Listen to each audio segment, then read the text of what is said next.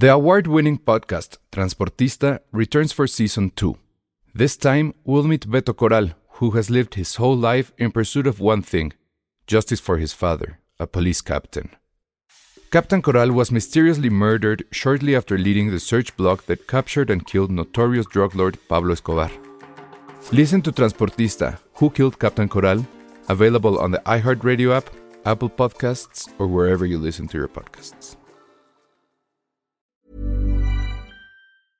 Many of us have those stubborn pounds that seem impossible to lose, no matter how good we eat or how hard we work out. My solution is PlushCare. PlushCare is a leading telehealth provider with doctors who are there for you day and night to partner with you in your weight loss journey. They can prescribe FDA-approved weight loss medications like Wagovi and Zepbound for those who qualify. Plus, they accept most insurance plans. To get started, visit plushcare.com slash weight loss. That's plushcare.com slash weight loss. Escuchas. Escuchas un podcast de Dixo. Escuchas Filmsteria con Penny Oliva, Ale Castro, Alejandro Alemán y Josué Corro. Hola a todos, bienvenidos a Filmsteria, el único podcast que desea, pero nunca ha llegado a la violencia física aún. Aún. No lo descartemos. No lo Oigan, pero no sé si empezar Esperemos con la no. pregunta. No, no sé si empezar con la pregunta que hizo Penny. ¿Cuál? ¿Cuándo, cuándo hemos llegado a la violencia física? O sea, ¿sí se han madreado alguna vez con alguien? O sea, creo que de chiquito tiendes a ser como más físico, ¿no? O sea, como empujar o así. O sea, es que yo, es que, mi- no, mejor empiecen ustedes, porque sí les he hablado de mi familia, ¿no? sí, un poco. Es un A poco ver, Josué, digo, ya que tomaste la palabra. Ajá. No, pero Josué, yo, yo tengo, yo creo que él sí es de los que se pelean en la calle, ¿no? No, de chiquitos ustedes nunca fue como de, te veo en la esquina, o cosas así. Fíjate que yo sí era bien violenta con mi hermano. Este, no, pero mal, mal plan, o sea, le fracturé el brazo una vez. Este, sí, era de, ah, ah, no. Eh, ah, había un, cha- un chico en la primaria con el que sí me peleaba así. Porque aparte yo tomaba clases de karate, entonces Ándale. yo decía, si dejas, si dejas de molestarme, y yo una vez sí lo saqué volando, porque sí me hartó. O sea, ya esas cosas a veces que te cal- así te colman, y después fue mi primer novio ese niño.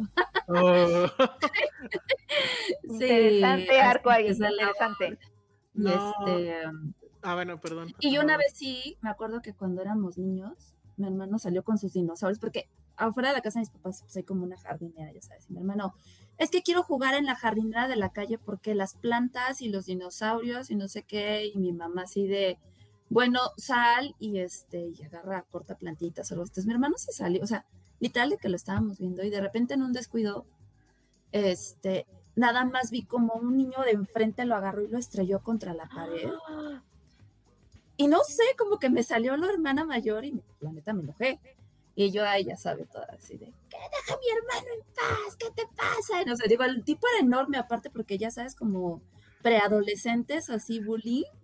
Y yo estaba muy, muy enojada. O sea, y mi hermanito, pues mi hermano estaba súper chiquito, tenía como, yo creo como cinco o seis años, estaba con su... Y aparte de sus dinosaurios aquí, así, de, ¿qué pasó? Mm, Y me acuerdo por qué le lo molestan, pero mi hermano no estaba haciendo nada y pues yo me enojé.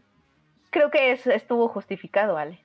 Sí, no, me, me enojé muchísimo. Ah, y esos mismos niños, una vez yo iba con mi perrita, Coqui, en la calle, y a propósito, porque creo que fue después de ese incidente, le aventaron un balonazo a mi perro y mi perra lloró. Entonces yo me puse histérica. Y después Ay, mi mamá no no, yo no podría. Yo sí llegaría a altos niveles de violencia con eso. ¿Qué te pasa? Pero yo, o digo, yo no decía groserías, pero era como, ¿qué te pasa, tonto, mi perro? Y no sé qué. Y decía, cállate, niña. Y no sé, qué. o ya sabes, como un Nelson de los Simpson, una cosa así. Sí. Este, pues yo estaba enojadísima. Sí, pues esos fueron mis momentos violentos. Es que todo el mundo está diciendo que Josué y yo somos los más cercanos a cachetearnos. Estaría súper lame cachetearnos, ¿no? O Ujú. sea, si, si no es a puño cerrado, digo, ya ni para qué lo Como las caricaturas que se quitan el guante y. Ah, eso sí me encantaría. Una Eso sí se lo haría Josué. Venga, así, caballero. Caballero. Uno, de caballeros. Sí. Pero ¿De sí he de confesar que mi sueño siempre he querido tener un bat. Como para. ¿Qué? Sí, tuve un tiempo que siempre quise un bat. Como Sí. Beyoncé, exacto, exacto. Ándale, el bat de Beyoncé está cool. No entendí eso del bat de Beyoncé. ¿Qué hace Beyoncé con su bat? Eh, sale a pegarle a los carros de la calle. Como en Fight Club. Hacían eso. Algo Ahora, así, pero Beyoncé tiene como esta onda de mujer empoderada y, y estoy como... Es, es, es el video, ¿cómo se llama ese video? Ale? Ay, este. que sale y en cámara lenta empieza a golpear en mujer empoderada. No me acuerdo, y justo lo vi el otro día. Sí, yo este, también. Es un, es, es un gif y todo. Ahora, yo sí he roto teles con, con bats. O sea, porque, porque te has enojado con la tele. No, este, había ¿Esas terapias? en la secundaria había tiraron muchos equipos y estaban ahí tirados. Entonces sí fuimos por un bat y mocos. Y uno de esos era una tele. Y había, había muchos de estos tubos de luz así grandotes como sables láser. Y esos tronaban bien padre. O sea, los ¿Qué tirabas así. Pues no sé, o sea, pero pues, ¿no? todo fue liberador, sí, totalmente. Sí, se oye Sí, muy totalmente. liberador. Catarsis, Sí. perfecto. Ahora, yo nunca me he peleado, o sea, nunca en la secundaria. En la, no, en la prepa no.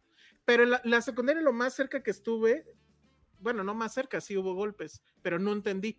Era una fiesta de la secundaria en casa de la más guapa del salón, además, que era pues, la, la que tenía varo, porque sí tenía una casa así con patio, y, ¿no? Y estaba yo con mi mejor amigo, pero pues éramos el clásico grupito de dos, ¿no? O sea, en realidad no nos llevábamos con nadie y pues por ende no nos metíamos con nadie. Y entonces estábamos en la fiesta, sí había alcohol en la fiesta, alcohol, cervezas. Nosotros no bebíamos porque ñoños. Y, y de repente así de la nada un tipo que tenía como doble de altura que yo, agarra y me golpea en el estómago, pero yo ni lo veía venir. Pero por qué, o sea, ¿por qué? sí, ¿Por qué? ¿Por qué? Nada, o sea, estaba pedo, yo no tengo la menor idea. Es más, creo que ni siquiera iba en la secundaria, era el clásico de que llegaron amigos con amigos, pero no sé, es que no, no se me ocurre una imagen para compararlo de las caricaturas o algo, pero pues se, se fue así de pum, y yo salí volando así, y me quedé tirado en el piso porque me sacó el aire, y así mi amigo Víctor, que no sé si me estará viendo, fue el que sí así de, güey, ¿qué pasó? ¿Qué pasó? Y yo así de...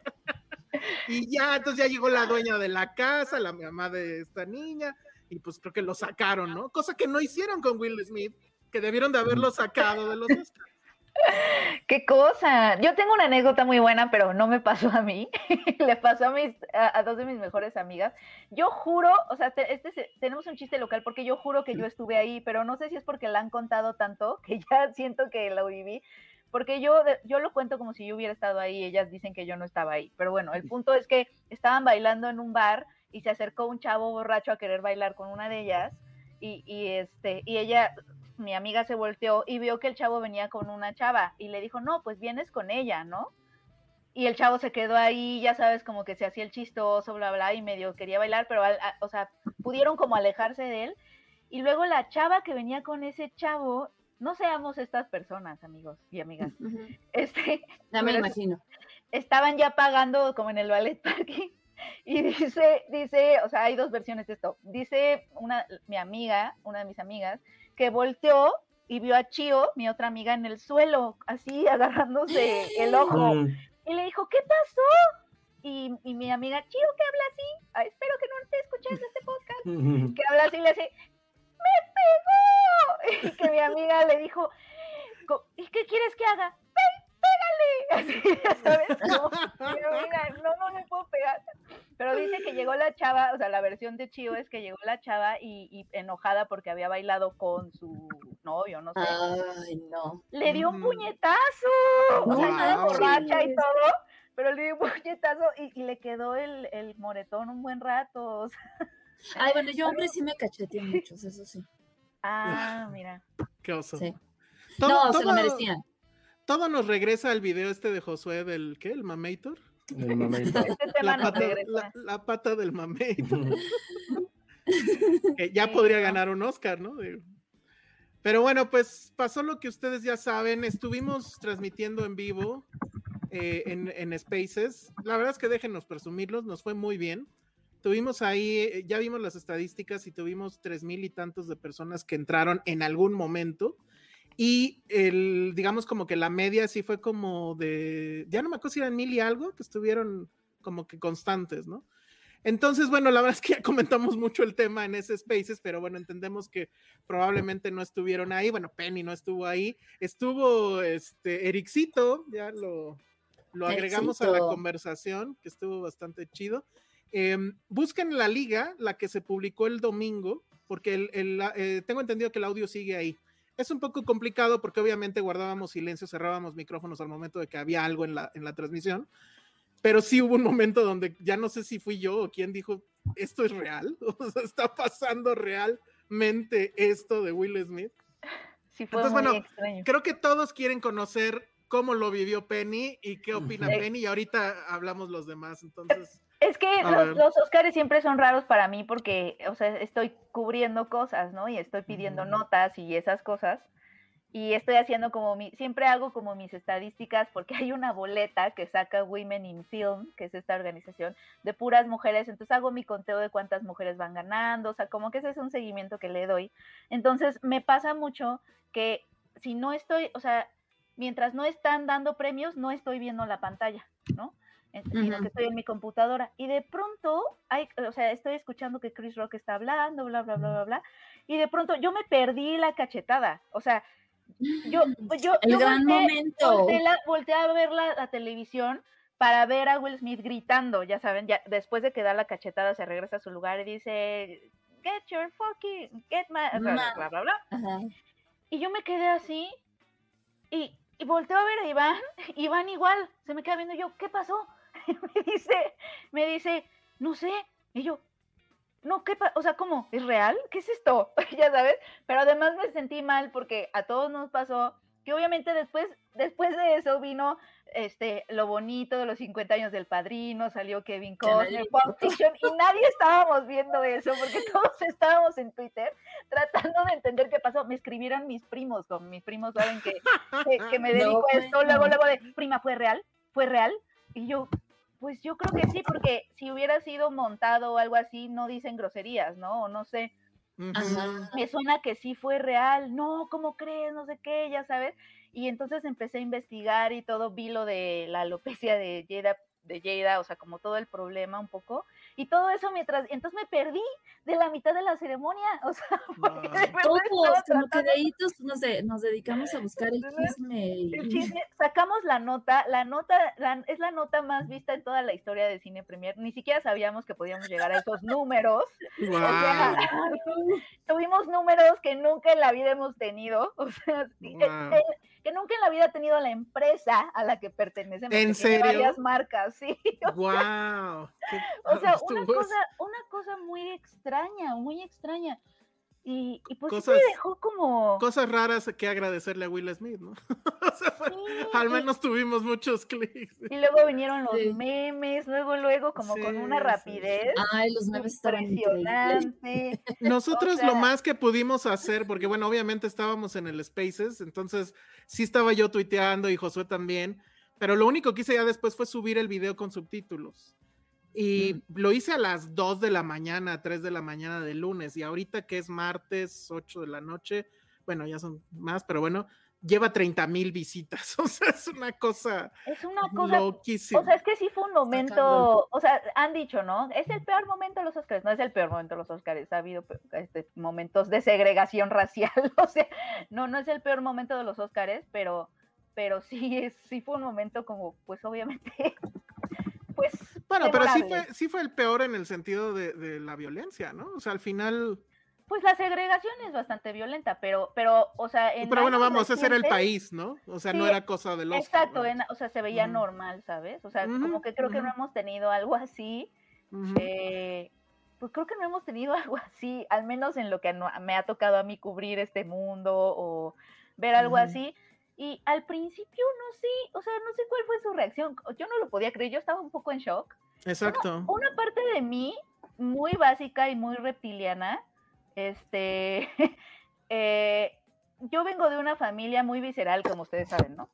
Entonces, este, una, una parte de mí sí está muy programada como para defenderte visceralmente, no necesariamente violentamente, ¿no? O sea, sino visceralmente. Que tiene, es un espectro muy amplio de cosas. Eh, entonces una parte de mí como que sintió un poco de alivio muy extraño, o sea, eso fue lo primero que sentí, como de, ay, por fin, por fin alguien está haciendo real en televisión, ¿sabes? Como, Ah, como- ya, ya, ya. como de, como de no están, no están todos como, ya sabes, Sí, que sí, se sí. siente muy real, como que al principio sentí, ay, esta realidad, yo entiendo esta realidad, ¿no? Obviamente eso habla de mis issues, de mi terapia, familia, etcétera. Pero sí fue, sí me llamó la atención que primero sentí como alivio, como un, ay, que bueno, ya no nos vamos a tener que reír de chistes, este, capacitistas y racistas o cosas así. Este, obviamente, ya después piensa así, pues no, obviamente, pues no, la, la violencia nunca es la respuesta, amigos y amigas, etcétera. Y pues ya todos los análisis que han, que han salido de eso, pero a mí, a mí me llamó la atención un poquito mi reacción, como de, ay, al menos un poquito de visceralidad, algo real como en el mundo de las sonrisas perfectas. Y no estoy diciendo que esté bien, ¿no? Si quiero aclarar, pero sí sentí como, ok, ok, Ay, no, no, muy raro, muy extraño. Pero bueno, ahorita ya, eh, pues digamos, estamos viviendo el aftermath, la cruda del asunto, y pues no sé cómo lo han visto.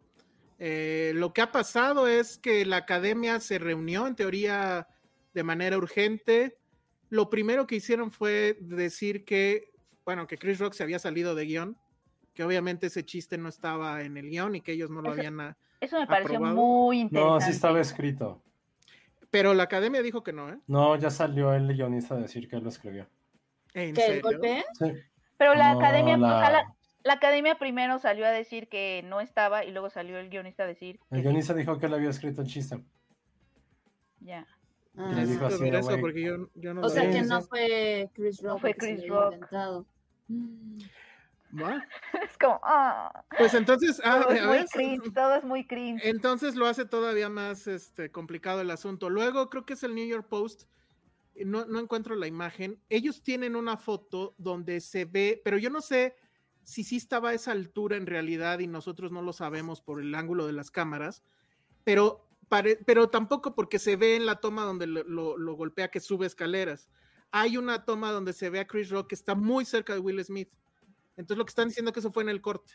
Que sí se acercó Chris Rock, a- así como decirle, oye, pues perdón o, o algo. ¿Por qué voy a y- hacer este chiste? No, no, no, después. Ah. Pero bueno, o sea, como que, raro, digo, no perdón se por- sabe qué le habrá dicho, pero se ve esa foto donde está muy, muy cerca. Y este, y bueno, pues ah, se especula que Chris Rock sí le dijo, eh, pues que sí se disculpó, pues, de- en el Ujú. corte, y que pues obviamente Will Smith seguramente lo mandó a chingar a su madre. Luego, eh, también se sabe que, bueno, que Chris Rock ya declaró que no va a, a presentar cargos. Estamos en Estados Unidos y todo mundo lo vio y hay video y todo. Esa demanda Sí, eh, la tendría hiper ganada, sería de millones y la tendría hiper ganada. Pero pues dijo que no lo va a hacer y yo creo que está bien porque al final lo haya escrito o no, sí es un error de él y creo que Chris Rock sí está asumiendo el error. Y esto va más a mi favor, porque bueno, o sea, yo sí puse en un tweet que la verdad es que a mí me parece que, ok, cometes un error y haces un muy mal chiste. Y luego si sí fue el guionista o no, pero bueno, tú eres el, de lo- el que lo ejecutó, ¿no? Pero él- yo sí creo que es un profesional Chris Rock, porque él aguantó el trancazo, siguió con el show. Y- Porque se pudo, que, pudo haberle aparte- regresado el golpe. Pudo haber No, no, sí un pudo haber, pudo haber simulado caerse, pudo haber detenido el asunto y decir, bueno, pues me voy de aquí, irse del escenario. Pudo ser muchas cosas y la verdad es que lo que él hizo fue lo más profesional del planeta, que es aguantar y seguir. Volteó Entonces- tantito a ver como a la producción, como de, Sí, como de que- pero yo creo que los vi igual de Sí. mal, así de no sabemos como qué de está no sabemos pasando y dijo, pasó. bueno, ya. Sí, el comentario de el peor momento de la televisión. Ah, Sí. No, No, dijo el es que mejor, el momento de la televisión. Ajá, digo, creo que llevaban ya toda la noche haciendo, o sea, creo que ya se también se caracterizan por hacer chistes como súper pesados y súper personales, ¿no? O sea, al principio El- todo el ataque a, Dan- a Leonardo DiCaprio, que no sé si estaba ahí porque yo me perdí no el inicio. yo. Yo me perdí el inicio también. ¿Por qué empezó tan temprano? Exacto. Creo ¿verdad que por el horario de verano. Por el cambio de horario. Sí. Ale yo así de la, la, la, Sí, la. yo estaba todavía ahí en la chorcha y de repente le dije, bueno, a las 7 empieza, ¿verdad? Y yo así de, no, Yo también. ¿yo qué? Así de, güey, lleva media hora. Sí, me, me perdí el- los chistes de Leonardo DiCaprio, yo también. Ya vi.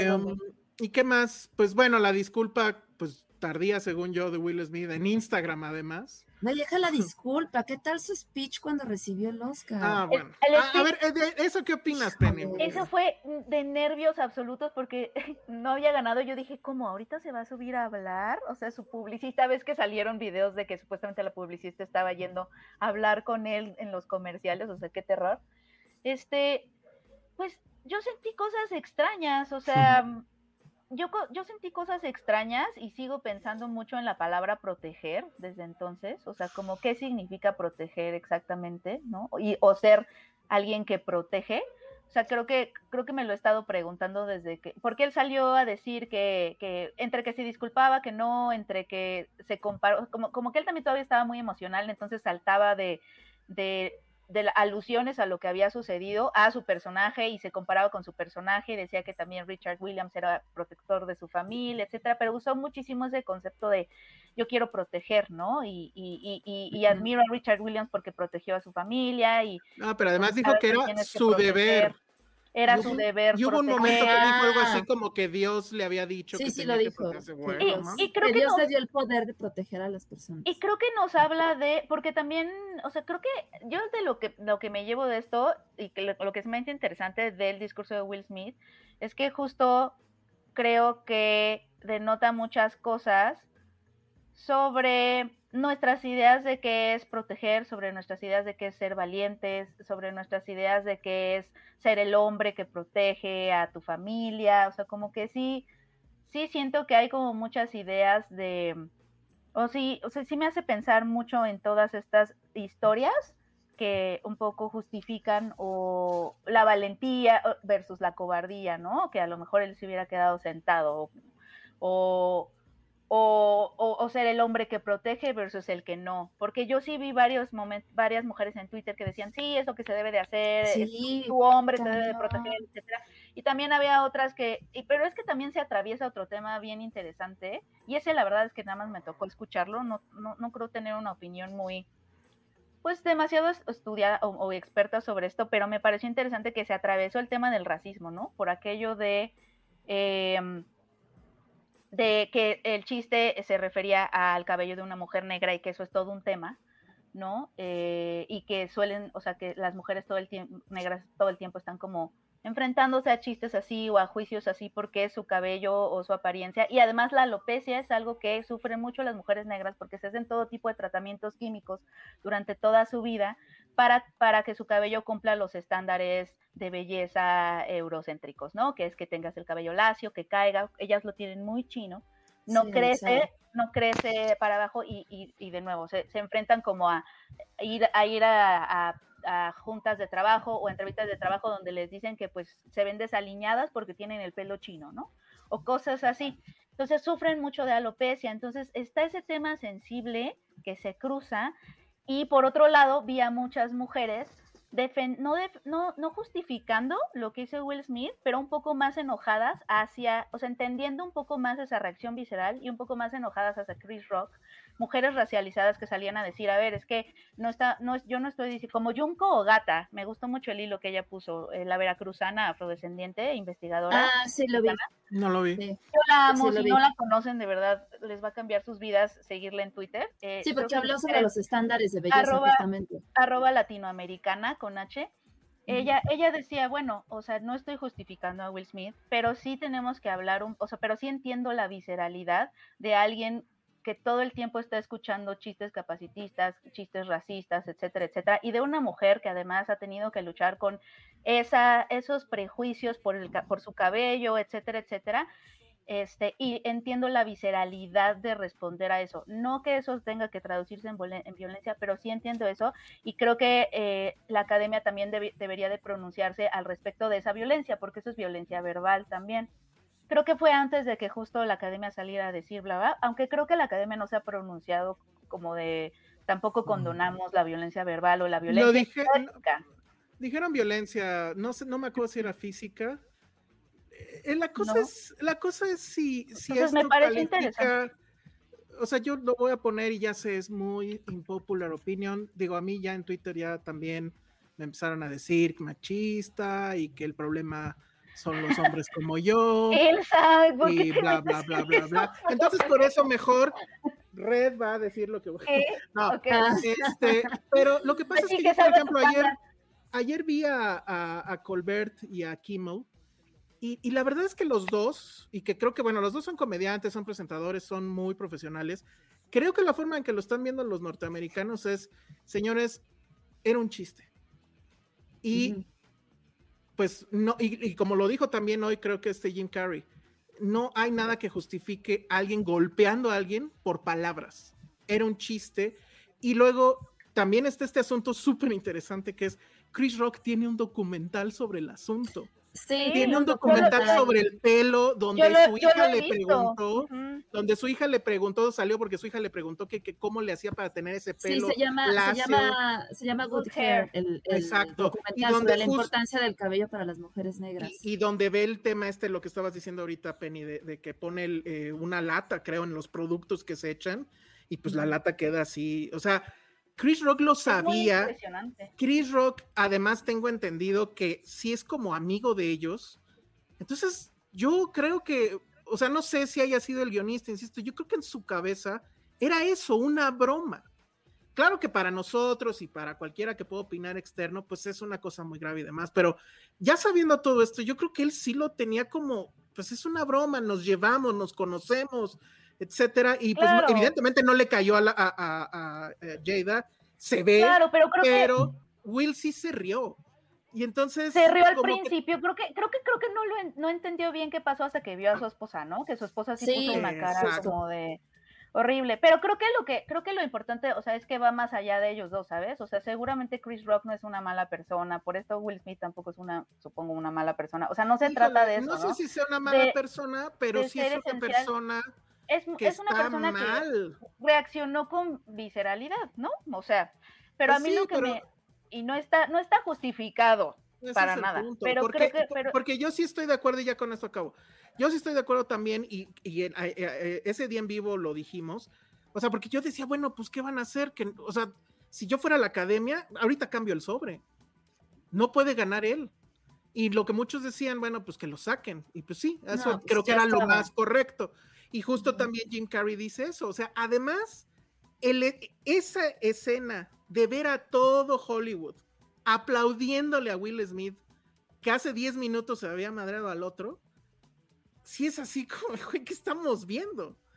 Pues y es que creo que- efectivamente eso creo que es, el, o sea, ese es como que el gran indicador de lo que está pasando, ¿no? O sea, Pues es que no, yo no, yo no lo veo tan fácil como eso, honestamente. O sea, sí, sí creo que no está justificado, pero sí creo que hay muchos otros factores que complejizan la situación, como esto del racismo que estoy, o sea, que- de lo que estoy hablando. O sea, creo que hay muchas personas que sí se sintieron identificadas y que sí se sintieron enojadas y que sí se sienten identificadas con responder visceralmente. No estoy diciendo que eso esté bien, que esté justificado, que sea lo que haya que hacer, pero me pareció interesante y creo que eso es lo interesante, que va más allá de ellos dos, o sea, de, de juzgarlos a ellos dos. Creo que es una conversación que va más allá de eso, o sea, como que ellos dos representan, o sea, lo que vivieron ellos eh, nos son, o sea, podemos sacar una conversación mucho más amplia de quién está mal y quién está bien, o sea, porque creo que eso no, o sea, no, no, no está tanto ahí, ¿sabes? Sino qué historias nos estamos contando como para que como para que alguien se sienta así de atacado por un chiste así y qué historias nos estamos contando como sobre la apariencia de las mujeres negras, etcétera, etcétera, ¿no? ¿Cómo, sí, qué tan sensible está eso? ¿Cómo lo están viviendo las mujeres, no? Y qué, qué historias también nos estamos contando sobre soy el hombre protector y tengo que actuar yo así protegiendo a mi mujer, ¿sabes? que esa O sea, es, que esa es la otra, Eso es, eso es cuando las, digo, no sé ahí qué opinen, pero cuando las mujeres empiezan a apoyar a Will Smith con ese argumento, híjole, Pero es que están no están apoyando la apoyando- violencia. Es que no están apoyando la- lo que hizo, no están diciendo eso. Lo que ellas están, están diciendo Tengo es. tweets, ok, Penny, que dicen hay eso es lo que se debe de justificar". hacer. Ah, bueno, qué bueno que hay, qué bueno que hay hombres que sí aman a su mujer. No, claro, claro. O sea, a ver, Ah. yo estoy hablando del debate que está pasando a un nivel, no el vecino que está tuiteando. Estoy hablando de las mujeres investigadoras que están hablando de Sí, esto. pero, pero O a sea, lo que voy yo Me también es parece que muy ese es, interesante su punto. Pero también no podemos obviar, y digo, no, yo no lo obvio porque pues a mí me, me llovieron esos tweets, pero, eh, eh, o sea, creo que eso también hay, hay que analizarlo, o sea, no hay que dejarlo nada más en, en el debería ser y, y en el estudio eh, académico del asunto. En la calle hay, por lo menos en México, y obviamente es nada más de lo que puedo ver en redes, veo un 50-50. De y sí hay muchas mujeres que, que apoyan el asunto, que dicen, es que eso es lo que debe Hombres y suceder". mujeres. Esos son hombres. Sí, claro, pero en los hombres no me, no me mal. sorprende. Porque, digo, no se llama machismo por cualquier cosa. O sea, o, o sea, que los hombres digan, sí, eso es lo que se debe hacer, pues eso. Era- es lo que se espera, pues. Pero que la mujer diga eso me parece súper grave. Porque entonces el problema es mucho más complicado de lo que parece, ¿no? Entonces, pero bueno, Sí, Josué se ha quedado muy callado. Yo quiero que diga algo. No, pues fue lo que dijimos ya ese día, o sea, yo sí considero que fue una tontería lo que ocurrió, creo que también todo el discurso que ha generado alrededor de, de ese tema, no solamente por lo de Chris Rock, sino también la gente que lo ha defendido, los mismos comediantes que han salido a hablar de que, pues más allá de que fue un chiste de mal, buen gusto, creo que también lo importante es ver quién lo dijo, ¿no? Es alguien que ya tiene una relación con ellos, es un comediante que tal vez nunca se ha caracterizado por, por ser buena ondita, pero tampoco es que Chris Rock sea como esta este persona tipo Ricky Gervais que sabías qué tipo de bromas hacía. Pero creo que también lo que es interesante fue, es justo ese discurso de lo que mucha gente ha dicho, ¿no? La hipocresía de una autor, una autoridad, de una empresa, de una, de algo tan mítico como es Hollywood, de querer premiarlo inmediatamente y que todo el mundo estuviera celebrando lo que dijo. Creo que eso ha sido como lo, lo más importante, ¿no? Que, que Sí. porque nadie dijo nada en su momento cuando ocurrió. Hubo mucha gente que no aplaudió durante la ceremonia, ¿no? Que creo que eso también fue, Sí. fue muy cierto, pero fue la menor, o sea, fue un porcentaje muy, muy, muy bajo de eso. digo, una crítica que a lo mejor yo no comparto, pero que sí es cierto, es, oigan, son los campeones de la cancelación Hollywood y aquí se les fue, lo aplaudieron, ¿no? Es que también creo que tiene que ver con que, honestamente sí creo que tiene que ver también ahí el fenómeno Will Smith, o sea, que es una persona que, o sea, que tiene esta fama, digo, yo no lo conozco personalmente como para saber cómo es, pero tiene esta personalidad que a todos agrada, que es muy lindo, que es muy popular, pues, o sea, creo que también, Sí, también es entró, eso. entró un poco como el, el Pues fenómeno simplemente popular de de- Kravitz, nada de no más dijo tener- algo de él y pum. De no hemos tenido tiempo ni siquiera de analizarlo, pero ya nos toca aplaudirle, pero entonces no sabemos si aplaudirle o no. O sea, como que siento que también había mucha gente en este limbo de no sé qué hacer. y entonces hago lo que Hollywood hace, que es Lo que la ONU está haciendo. Ajá. O sea, porque, pero sí, creo que, creo que sí hay muchos temas, como dices, Elsa, como de género muy desafortunados, también como de racismo muy desafortunados, y, y que se atraviesan y que hacen de esto que es como una cachetada entre dos hombres, que básicamente es como un meme que, que tenga como estas aristas interesantes, ¿no? Ahora, digo, yo no sé en qué momento se le iluminó la cabeza dentro de la ira, pero si hubiera sido con el puño cerrado, yo creo que sí lo noquea. Recordemos que el tipo sí sabe boxear, fue Ali en la, en la película y, y pues definitivamente está más mamado que Chris Rock, ¿no? Y más alto. A lo mejor sí se, sí tuvo tiempo de, no sé. Pero No creo sé que, o sea, pasar pero no sabemos si sí, no sé si lo vayan a cancelar, eh, no sé si vaya a pasar eso, pero definitivamente lo más, o sea, a mí lo que más risa me dio al final de cuentas es que Will Smith sí fue, es esta, Will Smith sí es, sí es esta persona que calculó desde hace años, años su carrera para ser relevante. O sea, a mí, a mí en lo particular se me hace de las personas más nefastas que pueda haber en la industria. Siento que es de las personas más falsas que pueda haber. Y como dice Penny, no se le conoce, pero trae como su historia, su familia sí es como medio, como de culto, como de un culto. O sea, su familia Este- sí parece que ajá. fue como maquilada para ser estrellas, que son como robots. O sea, robots sin emociones que solamente son como Will Smith es un personaje de algoritmo. O sea, que Justo. dice, o sea, voy a hacer cinco películas para que me tomen en cuenta. Nunca le hicieron caso. Es como, era como la broma que siempre hacía, ¿no? En esa época cuando se puso de moda un poco su, su música, que decían que Eminem era el, era el blanco más negro y que Will Smith era el negro más blanco. y que se esforzaba muchísimo por ser aceptado, no por tener esta parte como racial que ya al final el güey sí lo intentó, pero él hizo todo lo posible para que la gente lo tomara en cuenta, luchó por este, por su Oscar durante años y ya que lo va a conseguir, cuando estás a cinco minutos de todo lo que, de 30 años de carrera para llegar a ese punto que para ti se siente y se ve por todo tu trabajo que es muy relevante para ti, y lo tiras a la mierda por, pues, por estos 10 segundos de que no tuviste ese raciocinio. Eso es lo que a mí, porque insisto, yo sí hay unas personas que me caen muy mal, es Will no lo soporto, la verdad.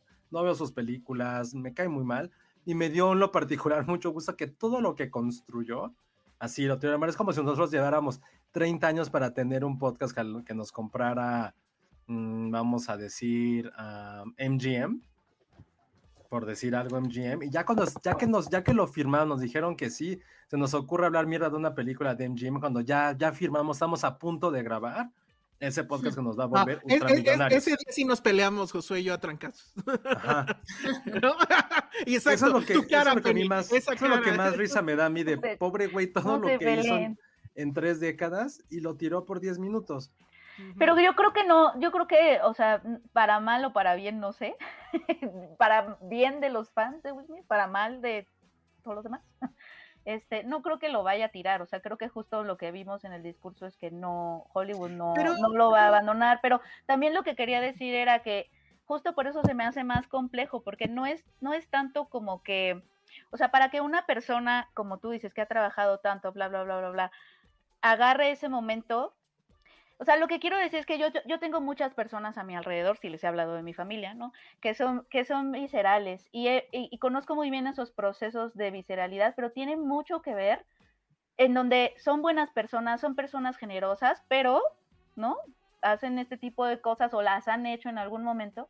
Y yo sí me he preguntado mucho qué pasa, ¿no? O sea, ¿qué es lo que te hace tomar ese impulso?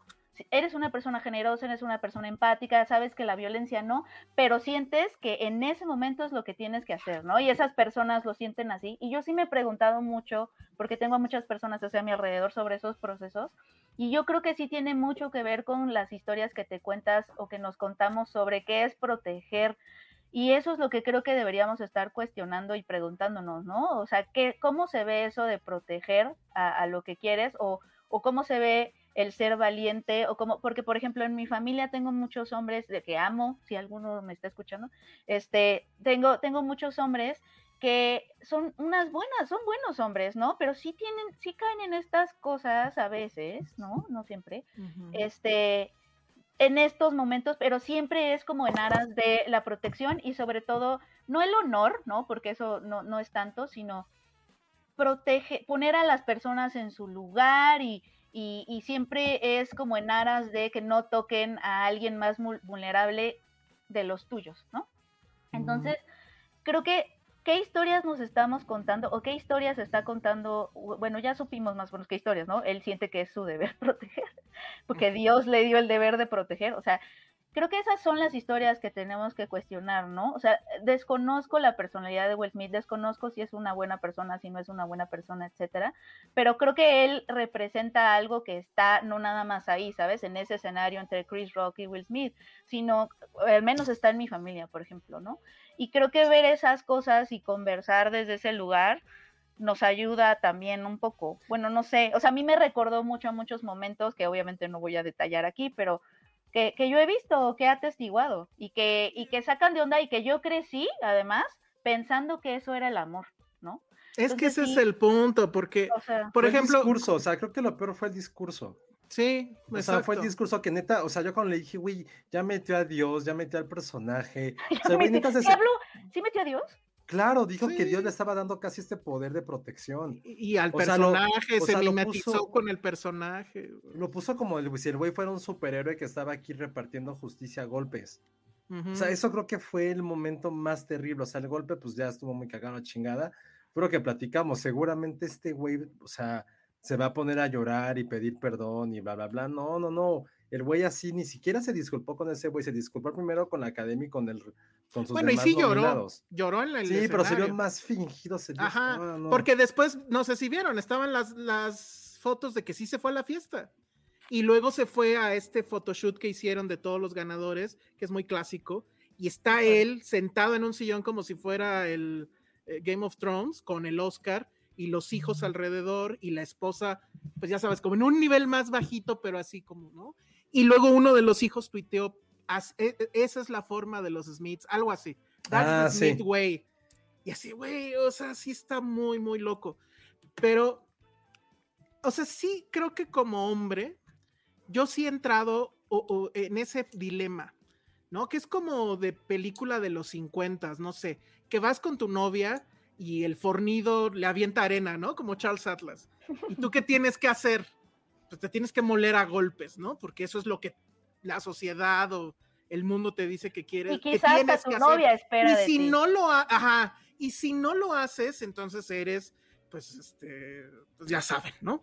Entonces, esa es la narrativa que yo esperaría que en 2022, pues ya estuviera erradicada. Y esa es la, y esa creo yo que esa reacción es de alguien que tiene la frustración de no tener poder.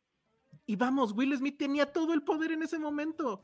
Estaba a 10 minutos de tomar la tribuna en la que medio mundo lo estaba viendo y que podía haber dicho ahí, oye, Chris Rock, me debes una disculpa porque mi esposa está enferma por esto y que te burles de... O sea, imagínate la grandeza del individuo. Ahí sí todo mundo le hubiera aplaudido, no habría... O sea, hubiera sido extraordinario y no, es la ira.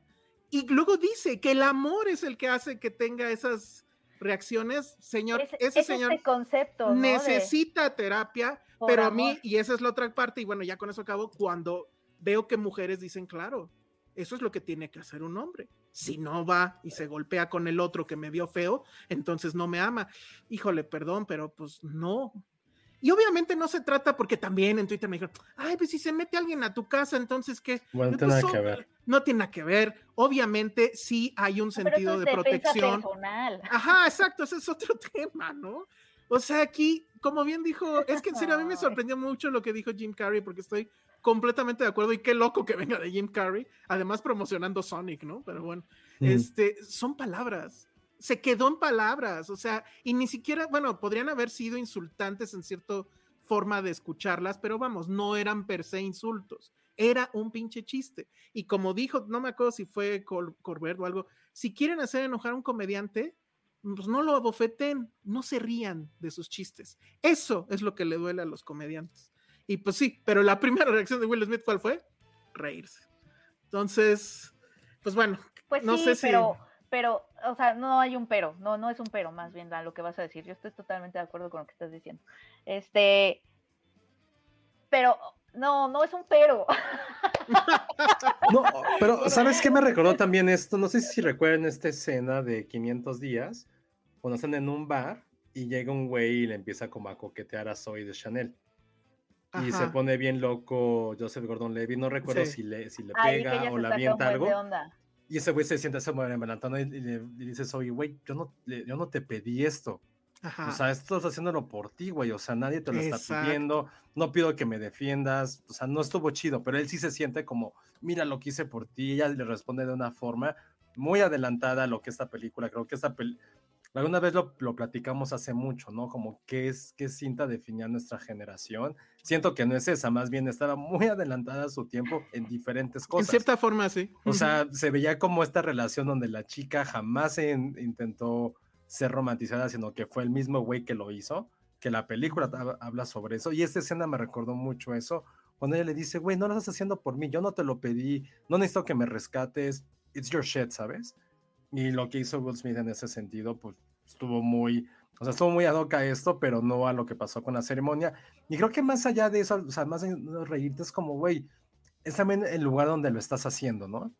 Sí, claro. O sea, no, no estás, o sea, más de que estás, no estás en el bar, no estás donde sea, es como, güey, es hay como ciertos protocolos que, que no sé en este momento si Chris Rock los rompió, porque no es la Mm. primera vez que escuchamos algo así, pero sí es la primera vez que vemos una reacción de esa forma.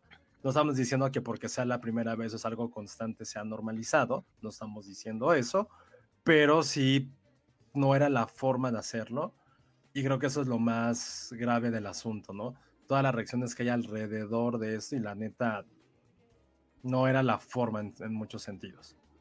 No, no era la forma. Y, y creo que, creo que justo lo, una de las cosas también negativas de eso es que también, o sea, justo la cachetada puede ser que no nos esté dejando hablar de otra cosa que es importante, que es también que el chiste estuvo muy mal. No, el O sea, chiste estuvo mal. O sea, eso creo que no hay forma de arreglarlo. El chiste estuvo terrible.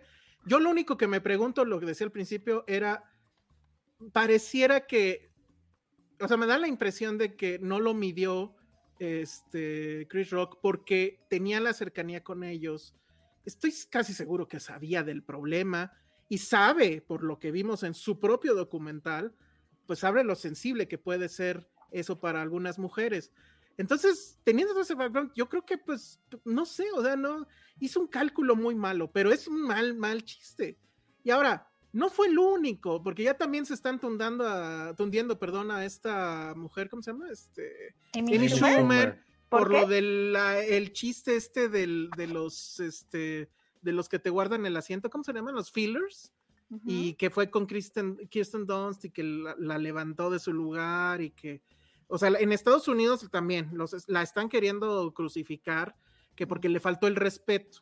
Y entonces ya tuvo que salir y decir eso sí estaba en el guion, ella lo sabía, etcétera. Ahora, también fue un mal chiste, o sea, yo no me reí, Yo tampoco me reí. sí ni entendí, ni, y, el- y la cara del, de pobre Jesse Plemons, que fue así como de, uy, ¿esto qué?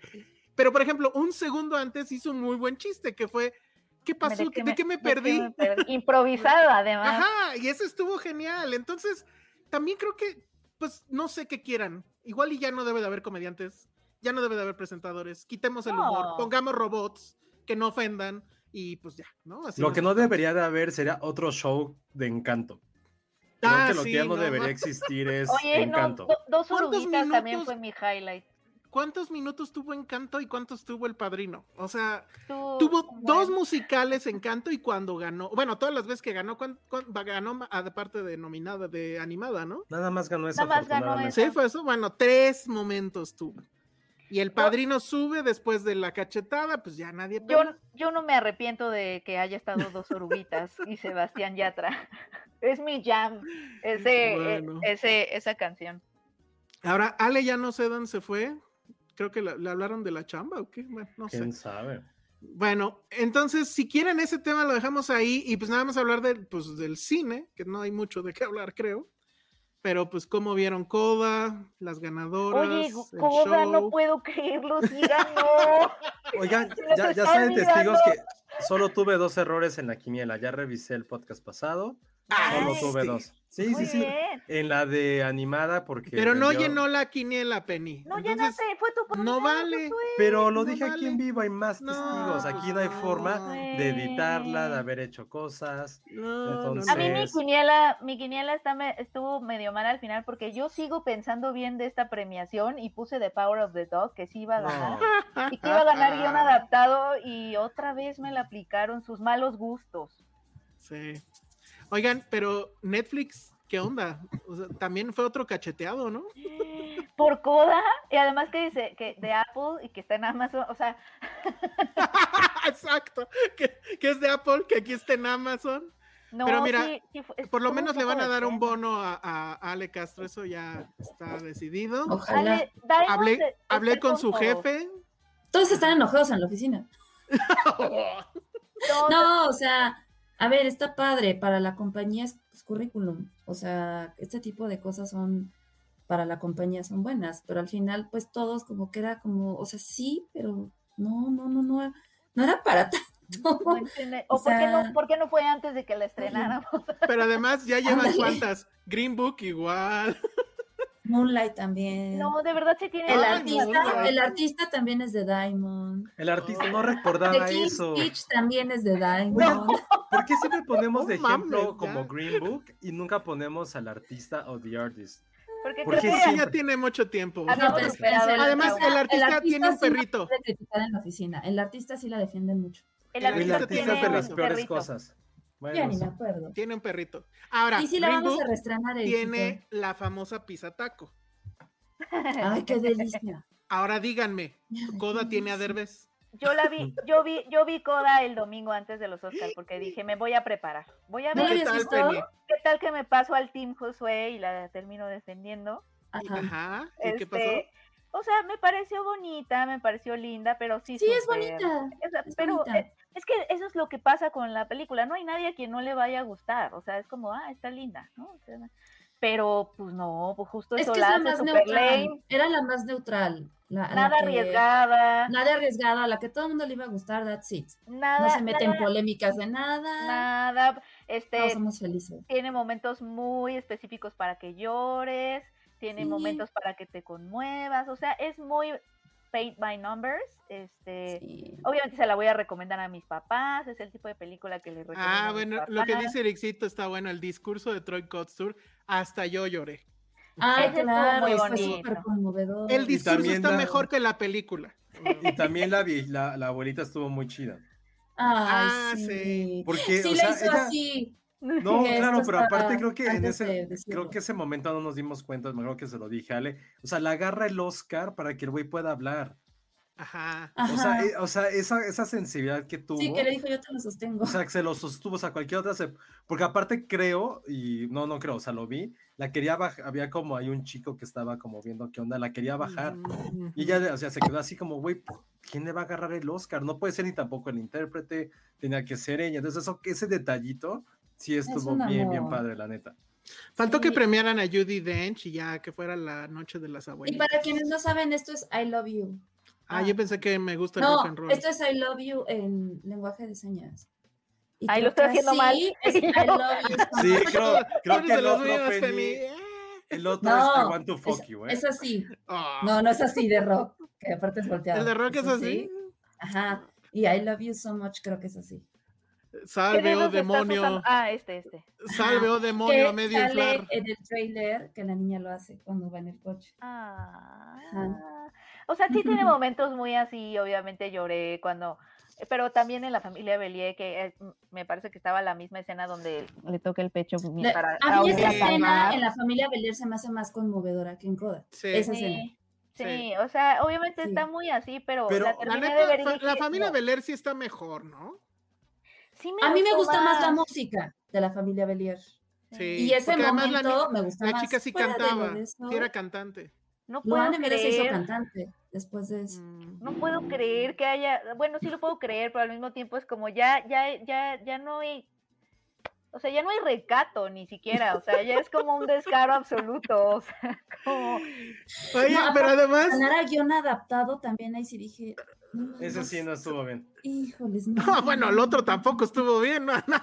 El, el del, mil. el del actor, ok, Pero es va, que, a ver, guion adaptado sí era muy cínico porque literal fue copy-paste. O sea, lo único que adaptado hicieron, sí lo único que hicieron fue, vamos a cambiarles de profesión y en lugar de que sean granjeros, van a ser pescadores. Listo. Ajá. Pero aparte, o sea, es como, ya, Y, tra- y Es- traigamos a Derbez. A lo mejor fue por. Derbez. exactamente lo mismo.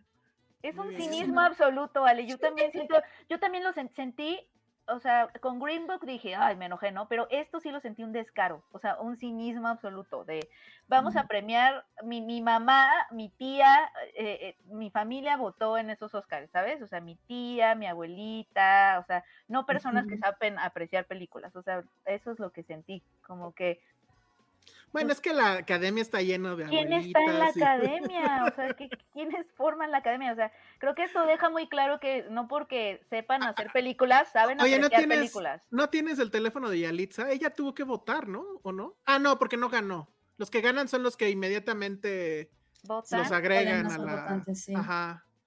No, Entonces, pero ¿quién creo ha- que ella sí está en la academia. Ah, ¿no? No. Sí. Ah, no, sí. Sí está en la Luego academia. sacaron la lista y sí la Ah, pusieron. sí. Si te nominan Sí. al Oscar.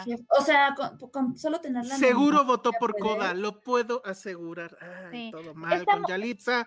Está muy bien Ángel López que nos pone coda, está bien bonita, me hizo reír, me hizo sentir bien, qué bueno que ganó. Qué bueno. Está, Bien. está muy bien que la hayas disfrutado. Está muy bien. ¿Ya viste The Power of the Dog y Drive My Car? Oye, Penny, porque también decían eso, ¿no? De, Te por e- a- después del trancazo de Will Smith, por eso vean Power of the Dog, para que entiendan la violencia Para masculina. que entiendan. ¿no? Pero aparte La me da mucha risa porque Liz Minnelli, o sea, dice, ah, el ganador es, ah, sí, Coda. Siempre, ah, sí, Coda. Ese momento, yo ah, igual. Ah, este comentario fue lo que yo dije durante live. durante el, durante el, ¿cómo se llama? Ah, el, No sé, ¿el eh, Space? Spaces. O sea, sí, porque todo el mundo pero ¿por qué? Que los gringos dije, güey, pues mucha más gente la vio, qué bueno que se esté visibilizando, la gente se esté sensibilizando de la gente sordomuda. Eso está, qué bueno que la película Eso esté, está haciendo- cool, esté sí. sirviendo de eso. al final Si se ganó sensibilizaron más igual. de la alopecia, ¿eh? Pero bueno. Sí, ay, qué padre, No. Hugo. ¿Y ya viste la película original? Que sí se estrenó en México, by the way. Sí. Sí, yo Es la Y que Está en plataformas también, sí. Es que más bien creo que hay un problema de que, que, o sea, a pesar de que esas películas en teoría llegan a muchos países, pues la gente no las ve. ¿No? que, O sea, que, que muy Yalitza votó por, por Belfast. Ah, claro. Tiene que, Claro. obvio. Está bueno. No, eso. sí, miren, está bonita y, y- y qué bueno que exista porque a lo mejor. Acabo de entender el chiste. No, estás muy, estás Pero muy lento, que- Homero. Que ganara sí lo sentí súper. Ah. Muy bien. Drive My Car. Nadie peló Drive My Car. O sea, Pero ganó. Ganó este. sí, pero el discurso no vieron que el- a, a él sí le dieron bien poquito tiempo. Sí, sí, sí. Estuvo súper. Porque además yo me clavé mucho que eh, cuando fue Parasites, el teatro se estaba cayendo, o sea, todos aplaudiendo. Y aquí, Drive My Car, y así como de. Sí, no fue el mismo furor. No, pero mismo furor. Parasite sí está en otro nivel. O sea, Drive My Car está bien, pero lo quiso Parasite. O sea, Sí, Drive My claro. Car ganó porque Parasite existe. Así de sencillo, Sí. la neta. Sí. Oigan, sí. pero ¿saben qué? Todo lo asiático y todo lo coreano es el futuro. O sea, hay que tu- tuve mi junta de todos los martes de Ay. análisis. No, no, no, no, no sabes cómo le está rompiendo el contenido asiático, pero cabrón, o sea, inclusive estas películas que hacen de, de series de animes que se están estrenando, la, les está yendo, no manches, increíble. Ah, Yo creo que más se van a empezar a animar a sacar ese tipo de contenido ahorita. Búsquense novio o novia Está asiática. cabrón. Es lo que nos estás diciendo, Ale. De anime, No, netas, de anime es la tendencia, está muy cabrón. Ah, yo, sí voto por se eso. acaba de estrenar una, una película que justamente está basada en un anime que yo les decía en la oficina, ahorita no me acuerdo cómo se llama bien, pero yo les decía en la oficina que ese anime tenía como muchos fans antes de que fuera el estreno. Dije, seguro le va a ir bien. Y entonces hoy que vimos, vimos los análisis, fue así como de, no manches, ¿qué fue película es? increíble. Es que no, no, ahorita te digo Y la película es de anime. Sí, se llama Jujutsu Kaisen. Es lo que te Ah, dijeron pues- aquí en los. Ajá, El esa. el Le fue muy bien. Muy bien, quedó en el, 20 en el segundo lugar este, del top 10. Obviamente primero sigue Batman, Batman está cañón, ya pasó oficialmente a ser el mejor estreno en pandemia después de Spider-Man Ah, sí. y sigue dando. ¿A poco ya le Sí. ganó Spider-Man? No, después de Spider-Man, dije. Ah, después de Spider-Man. Ajá, ya sí, está en sí, no, mames, no puede sí, ser. no. Dice Ericito, oigan, y ahora sí, ya vieron la controversia por lo de categoría de animación, que los directores de Mitchell dijeron que la animación no es un género y varios animadores se emperraron. Ay, Dios. Que la ¿No es un animación no es género? un género. Sup- Es o que sea, no es un género en sí. es como más como una técnica. ¿Esa es lo que se refiere? Pues, sí, yo creo. Pues sí, porque puede haber películas de terror en animación. Claro, supongo que eso es a lo- y, y se enojaron los animadores porque Pues porque No ganó la mierda de encanto, seguramente, y porque siempre ganan esas cosas. ¿Sabes qué? Yo siento que... mejor película que En los. Oscars todo el mundo se No. enoja siempre, ese es el problema. Ah, dice Montserrat Lugo, ahí confirmé que tampoco vieron Flea y menos Bestia. Yo sí vi Bestia. Yo sí vi no, pero no habla de nosotros. Yo no vi habla de nosotros. no de, de la academia de, lo- de los academios. Sí. Mm. Es que justo Es- no es un género. Es que no es un Más bien lo que dicen es que, este, o sea, los de Mitchells dicen que, que, que la academia menosprecia ese género cinematográfico. Ah, porque Más bien. podría ser mejor película, porque podría ser. Ah, yo creo, yo creo que iba más por ese lado. Digo, tengo que Pero, leer todo el pero se, ha, se ha nominado a películas animadas a mejor película. este, No, no, pero creo que. Estuvo no, Toy Story. Bella y la Bestia. No, pero el punto es esto que justo dice Patty. O sea, se enojaron porque el presentador dijo que eran películas para niños. Ah, Ay, no, pues no, me no, pues sí. jodas. ¿Y por qué se enojaron los animadores con Mitchell? No, más bien se enojaron todos por Yo lo creo que dijo se enojaron con el presentador. ¿Pero quién era el presentador? Sí, No, no. justo es eso. O sea, se enojaron porque Eh. dijeron que era para niños y cuando dijeron es que esto no es un género para niños ni nada de eso.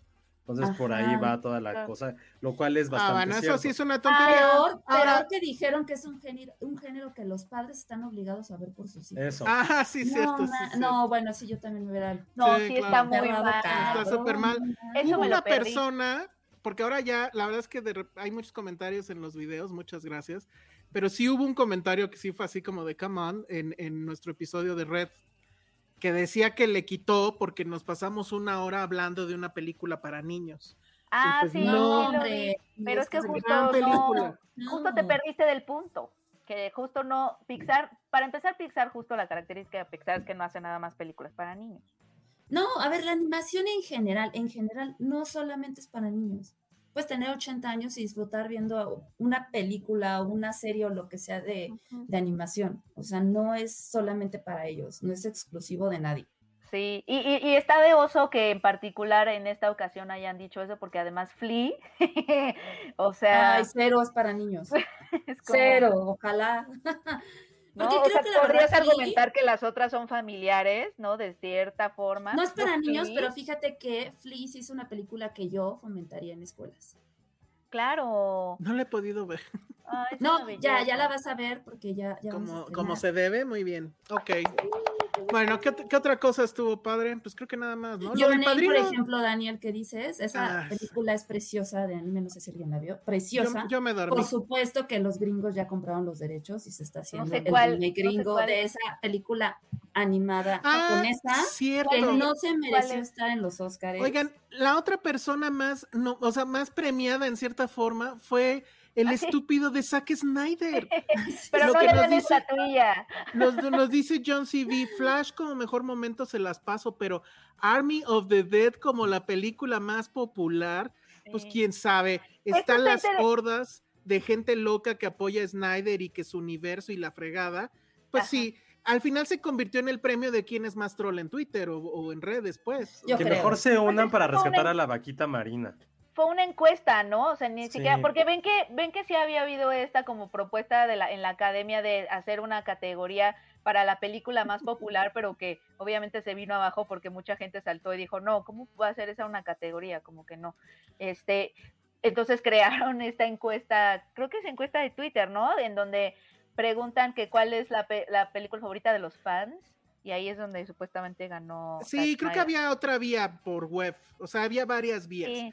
Pero estuvo muy raro porque primero hicieron esto del listado de las cinco momentos más como que, ¿cómo lo traduzco? Emocionantes. Pero tampoco eran del año porque pusieron Avengers y no lo ponen en primer lugar, que digo, hasta yo reconozco, Josué estaba chillando cuando el Pero Avengers entiendo. Assemble. Y sea, ¿era ese no fue el primer. cine o era solamente por años? Porque Avengers pues ya No se está... sabe. Exacto, no se sabe. Y premian a, a un momento de Flash que ni me acuerdo. Nadie se acuerda de eso. Me- de- sí, de- sí. o sea, Snyder en primer lugar en las dos cosas. O sea, Snyder es el director del pueblo. Eso está, eso está muy loco. Del pueblo. Que produzca el próximo documental de Oigan, que, que me disfrace de panda rojo, pues las barbas estas blancas ya. Eh, ¿Verdad tengo. que sí se parece a Elsa? Yo le dije sí, desde el principio que Bueno, se fin, parecía un montón. Voy a seguir comiendo para hacerlo bien. Bueno, este, ¿qué más? ¿Qué más les gustó? Ganó Billie Eilish. Eh, ganó Billie Eilish, pero yo quería que, yo quería que ganara, yo quería que ganara dos orugas. No, nadie quería Ay, orugas, no, solo Es más, denle, denle, o sea, si se lo iban a dar a Coda, le hubieran dado la estatuilla a mejor guion adaptado o guion original. A la canción Fíjate de los que- oruguitas es una historia mejor contada. Que Pero Eso sí, que es mejor, es mejor contada, no es mejor contada que Encanto. Sí, es una canción que tiene una, una, una mejor historia que Encanto y que, y que Coda. Eh, Dos Em. oruguitas se separan porque el mundo está cambiando. O sea, ¿qué tragedia es esa? No puedo creer que no. Dos oruguitas. Así quiere cantaba. las orugas, está cambiando el mundo y se separan para convertirse en mariposas. O sea, qué tragedia, no puedo con eso, perdón. Seguro en la vida real se devorarían la una a la otra, pero no creo que así sea de bonito, pero creo que ya se veía que iba a ganar Encanto desde que le dieron Sí. como que todos los espacios a Disney, ¿no? O sea, ¿por qué cantaron dos veces? Aparte, no, no entiendo qué hacía este dude, el que te gusta, Josué, ¿cómo se llama? Sebastián Yatra. Se- no, Sebastián Yatra fue el que cantó Oruguitas, el otro, el que cantó Bruno. Cuando ni siquiera es el cantante original, o sea, Ah, creo que el cast, o sea, el verdadero cast que dio voz estaba hasta arriba en la El punta, viendo no- nada más como cast, todo el mundo cantaba. No, no fueron ellos. Eso estuvo raro. O sea, como que quisieron meter gente famosa, conocida a cantar, yo creo que todo Ya. fue rating, Claro. y, pero los de hasta arriba así como viendo de, ah, sí, yo canté ahí. Luis ah, Fonsi, Luis gracias. Fonsi, claro, claro. Pero a mí me gusta Luis Fonsi. Sí, Que quede claro que yo no soy fan de Luis Fonsi. ¿Por qué estaba Luis Fonsi? Sí, es cierto. Sí, Pues no, no, no. porque latino, siquiera. porque güey, esa es otra cosa. Todos los que nacen abajo del río Bravo, no, no, miento. Todos los que hablan un poquito de español, ya, ya son todos iguales. Por eso entienden mi odio hacia Telemundo y Univisión y hacia la cultura hispanoamericana de Estados Unidos, porque era bien castroso que si eras latino, o sea, que fueras mexicano, eras guatemalteco, si eras guatemalteco eras peruano, si eras peruano eres brasileño, si eras brasileño eras de Puerto Rico, es como, güey, no somos iguales, carajo. Y lo peor es que ni siquiera eran los mismos, no eran los gringos que te catalogaban así, son los mismos pinches hispanos, que es la palabra que más odio, los mismos hispanos te- Hispanoamérica. te, ponían Nos el escuchan, mismo, en el mismo nos escuchan lugar. y nos ven, nos escuchan y nos ven en Hispanoamérica. Digo, no A sé ver, si nuestro amigo, Manda saludos. no sé si ¿Cómo nuestro amigo Hugo Hernández, que vive en Seattle, le pase algo similar, pero probablemente sí. Pero es eso es como, oh, odiaba eso cuando vivía allá. Eh, Y uniéndome a esa queja, ¿ustedes saben por qué o hay alguna razón que a lo mejor de la que yo desconozco de por qué cuando anunciaron que Coco iba a ganar, en lugar de poner el sa- la música del soundtrack, ya ves que ponen música para en lo que llegan, pusieron la de Voy a reír. Ah, sí. Porque latinos. Porque Porque porque a ver, latinos. canción latina feliz, ¿no? Y le buscaron en Spotify Exacto. de En, en el. Apple, en el Apple Music le pusieron Ajá. canción latina feliz y ya. Eso Ajá, Oigan, y ¿no- listo. ¿no vieron el video? ¿No vieron el video de ay se me fue? De Hannibal Lecter bailando? Ay, ¿cómo se llama? Ay, sí. Ya es viejito, de el Anthony video. Hopkins. Y también Anthony Hopkins. No, pero el video sí fue de esa noche, ¿no? No, fue del- ya, ya el año pasado, ya, yo ya lo había visto porque esto No, el año pasado ni fue. No, no, no, No pero fue, ese no fue. fue. de ese día, o sea, fue de otro día, de, de cuando él está bailando. Ajá, Este, sí, sí. Sí, no, ya lleva tiempo, el año pasado yo lo vi. Ah, pero porque este, está bailando, está bailando llorarás. Está bailando. Esto es increíble eso. Está padrísimo. Oigan, y el mejor chiste de la noche en realidad se lo aventó eh, Leguizamo cuando explicó lo de la historia del Oscar. Sí, sí lo cacharon. Ay, Lo de. Josué sí lo cachó. Sí, lo del mexicano. O sea, que tiene un Ajá, mexicano. Que a todos, que a todos tienen 13 pulgadas de un mexicano. Eso estuvo muy bueno. Yo la creo que no lo hayan cachado de la misma manera. No, no creo que lo hayan No, cachado. es- no, esa cultura del albur sí creo que es muy No, sí es en todos lados, pero pues esta sí estuvo muy... No creo que se ha dado gracia decir eso de mexicanos, entonces. Pero sí, eso estuvo... Estuvo bueno. Eso bueno. estuvo bien, estuvo bien. Lo que, lo que nos preguntaban hace rato es como qué opinábamos de los reencuentros como de diferentes Ah, sí. películas. Está bien, está cagado, qué bueno. Oye, pero ¿cuántos cumplió Pulp Fiction? 28 que fue mi pinche ¿Por qué lo mandaste a ese lugar? No. Pero. pero Penny, perdón, perdónale. ¿Tú qué opinas de eso, Penny? ¿Se te hace a ti un número relevante a nivel editorial? No, a nivel creador no, de yo- contenido. no. ¿Verdad Yo que es estoy una de acuerdo, pero tener No, hubieras- un- 28 no es nada, perdón. Hubieras visto, hubieras visto el rant que se aventó en los spaces. O sea, sí fue de abuelo Simpson. Así, no, es que No, pero yo estoy, pero yo apoyo a Josué fuertemente en eso, porque sí se ve muy forzado que, que estés haciendo No, algo pues entonces 28 tenemos años. nuestro podcast 304 en el que sigue. Sí, o Sí, festejemos el 304, Sí, tal, tal 304. cual. Viene el Cuatro. 300. Ah, este es el 303. Podríamos saberlo. O, o festejemos el 333. ¿Les parece? sí, no. Y Y fue lo que dije, Es horrible, 28 es como casi, pero no, pero es nada, es el peor número. Es nada, es nada. O sea, todo lo que acabe en 8 es lo peor. Sí, exacto, porque hay, es que hay números peores que otros, como 23, 28, 22. o sea, el 3, el 8, el 23. Ay, el 22 es bonito. Sí. Es como, güey, ¿quién quiere al 22? No, pues, está no, bien. No, es un número Es, sencillo. es este año, es- 2022. Ah, No Esto importa, pero no es es como, está yendo vamos como a nos está festejar. yendo por tu negatividad. Vamos a festejar el 22, güey, no, no se festeja. Es como lo del 28 se me hizo así. Sí El me, me 22 enervó el festeja. 28. Me El enervó porque aparte... 18, Estuvo muy cuando mal. cumples 18, festejas. Ajá. No, sí. por eso históricamente... significa algo, ¿no? No, pero por eso históricamente, y eso fue algo que Sí. en su momento escribí hace mucho tiempo, porque el 17 es más relevante que el 18 en muchas ¿Por qué? No, porque el 18 ya es como ya llegas a la adultez, 17 es el momento en el cual todo se está perdiendo. O sea, nada más revisen cuántas canciones, que no vamos a entrar al tema de esa mierda No, de canción de no, A Los Ángeles favor, no. Azules. Uy, mira, Adrián Yogues tiene un punto ahí. El 22 es tan cool que Taylor Swift escribió una canción. No, no, pero me sobre- refiero como, no, no al número, sino en aniversarios. Estamos hablando aquí de aniversarios, no de números tal cual o de numero, numerologías. Pero eh, justo que, este, que habían dicho que porque Tarantino cumpleaños ese día. No me acuerdo quién, yo creo que Saray me había dicho. Ah, Saray no, sé. no me acuerdo cuál del, quién de las dos me dijo, pero estaba yo así como eh, ranteando ese día. Y dije, no, es- o sea, entiendo que haya sido por Tarantino, pero también, también Perros de Reserva cumplía 30 años este, en 2022. ¿Por qué no mejor llamaron a la gente de, de. Perros de Reserva, que fue esta película que también implosionó en Cannes y que Eso puso sí. como el cine independiente gringo, ya de otro nivel en Cannes? Lo hubieran llevado y hubieran festejado eso. Si hubieran agarrado a bien padre madrazos. Haber visto a Harvey padre. Keitel, haber visto a Steve Por ahí andaba, de Buscemi. hecho, ¿viste? Sí, sí, sí, sí. O sea, sí, Así, ya él estaban viendo a ahí. todos como de 28, ¿really? Y así como Oigan, que pero ¿saben también, 28. ¿saben también de quién es cumpleaños? Sí. Rosas. Pero si acaba en 8, adiós. A ver, ¿cuántos Ah, sí, cumple no? Que festeja- nos ah, diga. Si no, no te festejamos. A- aplauso de coda. Ah, sí. Eh, Ay, Este, este de comentario de Griselda Santos está cagado. Hubieran hecho reencuentro de Madagascar con Jada y Chris Rock. que, que hace rato nos pusieron ese chisme. No es un gran chisme. Que anduvieron ellos dos. Sí, estuvieron a esos que veres. No, o sea, es Y creo que Jaira fue, fue completo, amante de Will Smith cuando estaba, no sé si casado con otra o andaba con otra. Todo mal. Jimena Lipman cumple también cumpleaños el jueves, pero cumple 27. Entonces tampoco le vamos a festejar. O- o- No, número, que Josué impar, número impar es bueno. Número impar es bueno. Pero 27, no, o sea, esperemos que lo sobrevivas. 27 es un buen año. 27 es un buen año.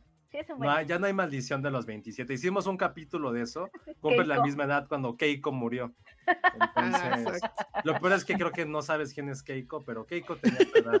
Ay, sí, cura cuando- increíble. cuando No murió. vas a ver quién es qué. Oye, y ya estás muy cerca de los 30, Jimé. Deberías de pensar en eso. Ese es un buen, pero es una buena edad, Jimé. Sí, Sí. te tiempo de digan- muchas cosas. No dejes Ya lo que te digan platicamos, lo contrario. Ya lo platicamos como los 20 ya no son tan relevantes como antes. No, los 30 son los nuevos 20. Sí. Ajá, siempre lo fueron. Sí. Y los 40 luego le les platico. Pero bueno. Ah, Felicidades adelantadas a Jimé. No, muchas, muchas Sí, felicidades, a Jimé, felicidades. a Saraí. Este, pues no sé, les mandamos un pastel. Bendito una Dios sí pizza. sabe quién es Keiko. Perfecto. Todavía, Ah, perfecto. todavía Sí, tenemos esa chispa de juventud. sí, nosotros, porque ella no, No, por ella eso, porque es culta, ¿no? No No estamos en tendencia. El día, el día que alguien te diga, "Ta, no sé quién es, quién es tu personaje, no, tu No, a, personaje Ale, favorito", sí, sí les conté que uno de, mi- una de mis alumnos no sabía, de mis alumnas no sabía quién era Robocop. Ah, sí, sí, contaste. Sí, Lo reprobaste, ya no me Lo- acuerdo yo. que Lo sentí, lo sentí así. Sí, así de salte de mi clase. Salte de mi clase. Pero es que siento que Robocop sí se quedó no. muy ochentas. No, ¿Tú mi chavo. No, no tuvo, no tuvo revival en los remake. 90. Pues hasta Pero a nadie tuvo le importa ese remake. Yo nunca la he No visto, tuvo. pero sé Sí, quién no. es él. What the fuck? Pero la Repite eso. Nunca vi Robocop. Bueno, vamos a quitar ahorita, Ale. Ay, sí. Adiós, Yo no Ale. recuerdo de qué Bueno. trata, entonces me imagino que es de. Yo no recuerdo de qué trata, pero. Ah, come on. No, pero, pero está bien que no sepa quién es Robocop. No tuvo Es que es de revival. su está Se que- época, es de su pero se quedó muy en los ochentas, así no tuvo como. No, Ya era una no película que no pasaban en Canal 5. Ay, Tuvo, no. tuvo Sí pasaban en secuela. canal. Yo la conocí Exacto, en yo canal. la Claro, conozco por Canal pasaban 5, en pero no la Canal veía. Pero no era de la, no era de las chidas de Canal 5, no Ajá, era no era de Terminator. las que yo veía en Canal No, no No era era, no era Terminator. mi primer beso. A no ver, era Volver al Tuvo, futuro. a Volver ver, a ver. Tuvo tres, se- tres secuelas. Bueno, tuvo dos secuelas. Dos secuelas, ok. No, sí importaron. Estuvieron pinches como o sea, la ¿hubo Robocop chingada. 3? Hubo Robocop 3 que es Ok. terrible. Ay, pues por pinche Hubo cómics. Hubo cómics. Se peleó con Terminator en los cómics. Hubo caricatura. Terminator Hubo- para que veas si es. Ah, sí, es feo. cierto. Hubo caricatura. Yo vi la caricatura. Claro. Claro. Hubo juguetes. Hubo remake. Y Josué dice, no, se quedó en los 80. Bueno, Sí, claro, No, para la claro cultura no. popular se acabó en los 80, no, No, revivió. no, No, porque yo, yo sí la viví y, y Tuvo yo, videojuegos. 90. No, o sea, Todavía tuvo en No, el Super ojo, Nintendo que es hablando de nos- noventas. pero a ver, no hablamos de nosotros, hablamos de gente que nació en siglo XXI. Ay, bueno, no hablemos de nosotros. No, pero, sí, pero sí es importante. Claro sí. que sí, y es una gran película. Ah, Bueno, no, la o sea, no serie era del mames. 88, no, pues no, nunca la vi. Nah, ¿La sí, serie? yo, yo, mira, yo. la las- caricatura. Ah, sí, cierto. Hubo serie además.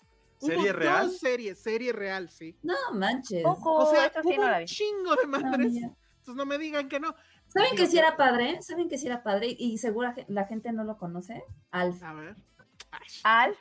Ah, Alf. que la gente lo seguramente conoce más por los no. Simpsons. Por eso, pero Alf, ¿qué pasó? O sea, Es Alf increíble. fue un chiste de los Simpson, la serie se acabó. Ni hay muñecos. Ay. Ay, Sí, yo, mis pantuflas y A mi ver, pijama a ver, era Penny, de Alf ya sé, niña. ya sé, Penny. ¿Todavía tienes contacto con ese alumno? Tú- Con Estás muy enojado. sí. Nos va a golpear, va a golpear al sí, alumno. es un puto. Pregúntale si conoce a Alf. Le voy a preguntar Y a ya Alf, con Alf eso también tuvo caricatura, tuvo una serie animada. Alf tuvo caricatura también. Tómala. A mí Alf me daba cosita. Sí. Claro. Estaba muy peludo. Yo lo volví a ver y sí fue un poco Era increíble porque siempre quería comerse. Pero es que justo, Alf todo el mundo lo conoce por la referencia de los Simpsons, mucha gente también por eso. Ajá, volvió en forma de fichas. Mm, Pero no todos sé, los comentarios porque- de Alf tienen que ver, han dicho regresó en forma de fichas. O sea, sí. Sí, Pues, pues, supongo o sea, que sí, Robocop no. sí no es relevante entre las juventudes, pero me Sí, dolió yo tampoco conocer eso. siento, tampoco siento que sea muy relevante porque no evolucionó, sí murió muy feo. A partir del 95 ya, nadie más recuerda a Robocop. Me o sea, duele. yo, o sea, ve lo que pasó con Terminator. Terminator sigue siendo muy relevante. Pregúntale si su- supo de Terminator. Sí, Le, voy a preguntar de Terminator porque también no, en la otra clase también empe- eh, estábamos viendo unas cosas y empezaron como así, mi sí, como el cantante, Ah, sí, bla cierto. bla. Y yo, A ver, espérame, pero perdón, acaban de darle al clavo. Robocop sale en Mortal Kombat, güey. Ay, No no. mames, No, claro que es sí. relevante. Perdón, perdón con el alumno de, de Penny. Alumna, Penny está, alumna. Penny, La tu- alumna de tu Penny alumna, está viviendo abajo de una piedra. tu, tu tu alumna sabe está es Mortal Kombat. Ah, seguro tampoco va a Tu saber alumna no creo que sepa Kombat. quién es Mortal que Kombat. Le voy a preguntar. sabe que es Mortal Kombat y sabe No que es sé. Street Fighter y ya hicieron un meme de Street Fighter con Will Smith golpeando a, a Chris Rock. O sea, güey, a fuerzas, claro que sí. Miren, ya. si hiciéramos todavía este podcast ahí este, en Dixo, seguro ya nos hubieras cacheteado a todos, ¿verdad, Elsa? No, No, Alf es que No, es más famoso que Robocop.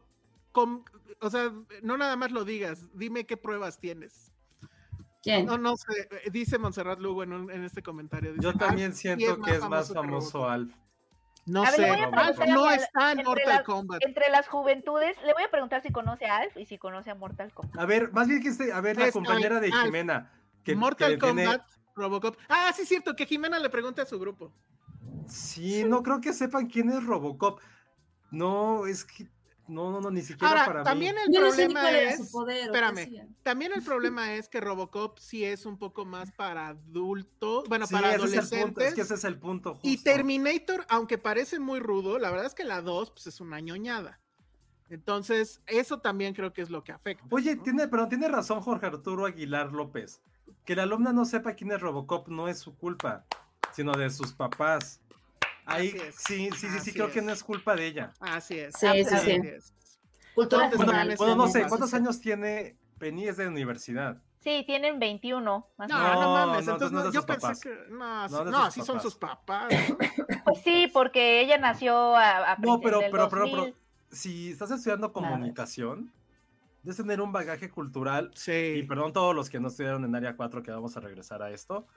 O sea, creo que es tu obligación como estudiante de, de una carrera que le importa la cultura, la cultura popular en muchas facetas, que no saber quién es Robocop estudiando comunicación siglo XXI y tener 21 años, creo que se habla muy mal de ella y no de sus papás. Espero que no esté No, viendo el no podcast. sé. Sí, no, yo la defendería un poco porque es una alumna bastante brillante, de que pues también apenas están descubriendo cosas que pasaron antes de ellos, ¿no? O sea, No, pero Penny, o sea, pasamos tú y ese- yo somos de la misma ese- edad, teníamos internet y si algo no sabíamos lo investigabas, si nos gustaba como algo, tenías todo, la, todo el poder de tus dedos. En nuestra época no existía Wikipedia. Que ¿no? bueno, ahí, No por queremos hablar de ejemplo, que, nuestra que edad la caché, la caché investigándolo, justo por eso, por eso, Ah, porque, bueno. porque ella venía, haz de cuenta que venía con un collarín y le, alguien le dijo, pareces Robocop. Y entonces ella no sabía que Que era. tampoco creo que sea la mejor referencia de ese alumno, pero estuvo cagado. Lo que Ah, pasa es que cagado. traía su collarín y traía su bufanda y todo, entonces pues, estaba como toda así, ya sabes. Parece Robocop y ella dijo, ¿quién es Robocop? Y él le dijo, ¿no sabes quién es Robocop? Y entonces ya fue que lo buscó. Creo que Solo tu alumno eso- es más chido. El alumno que hizo la referencia es chido. Ponle 10. Ujú. ponle de- Ese Solo No, va a por porque ser el aparte, examen. o sea, entendí la referencia, qué buena referencia hizo porque sí la cachó inmediatamente.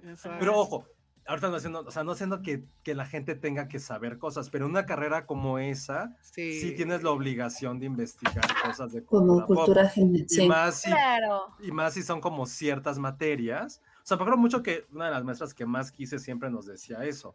Así de, güey, está bien no saber, pero está mal decir por qué no lo sabes, porque no me interesa, porque no quieres con eso, güey. Ujú. Insisto, estás en esta carrera y en diferentes cosas como alguien que estudia Derecho y que no supiera algo referente, pues también está como raro. Pero muy bien, tu, tu alumno que hizo la referencia, además- Penny, exéntalo.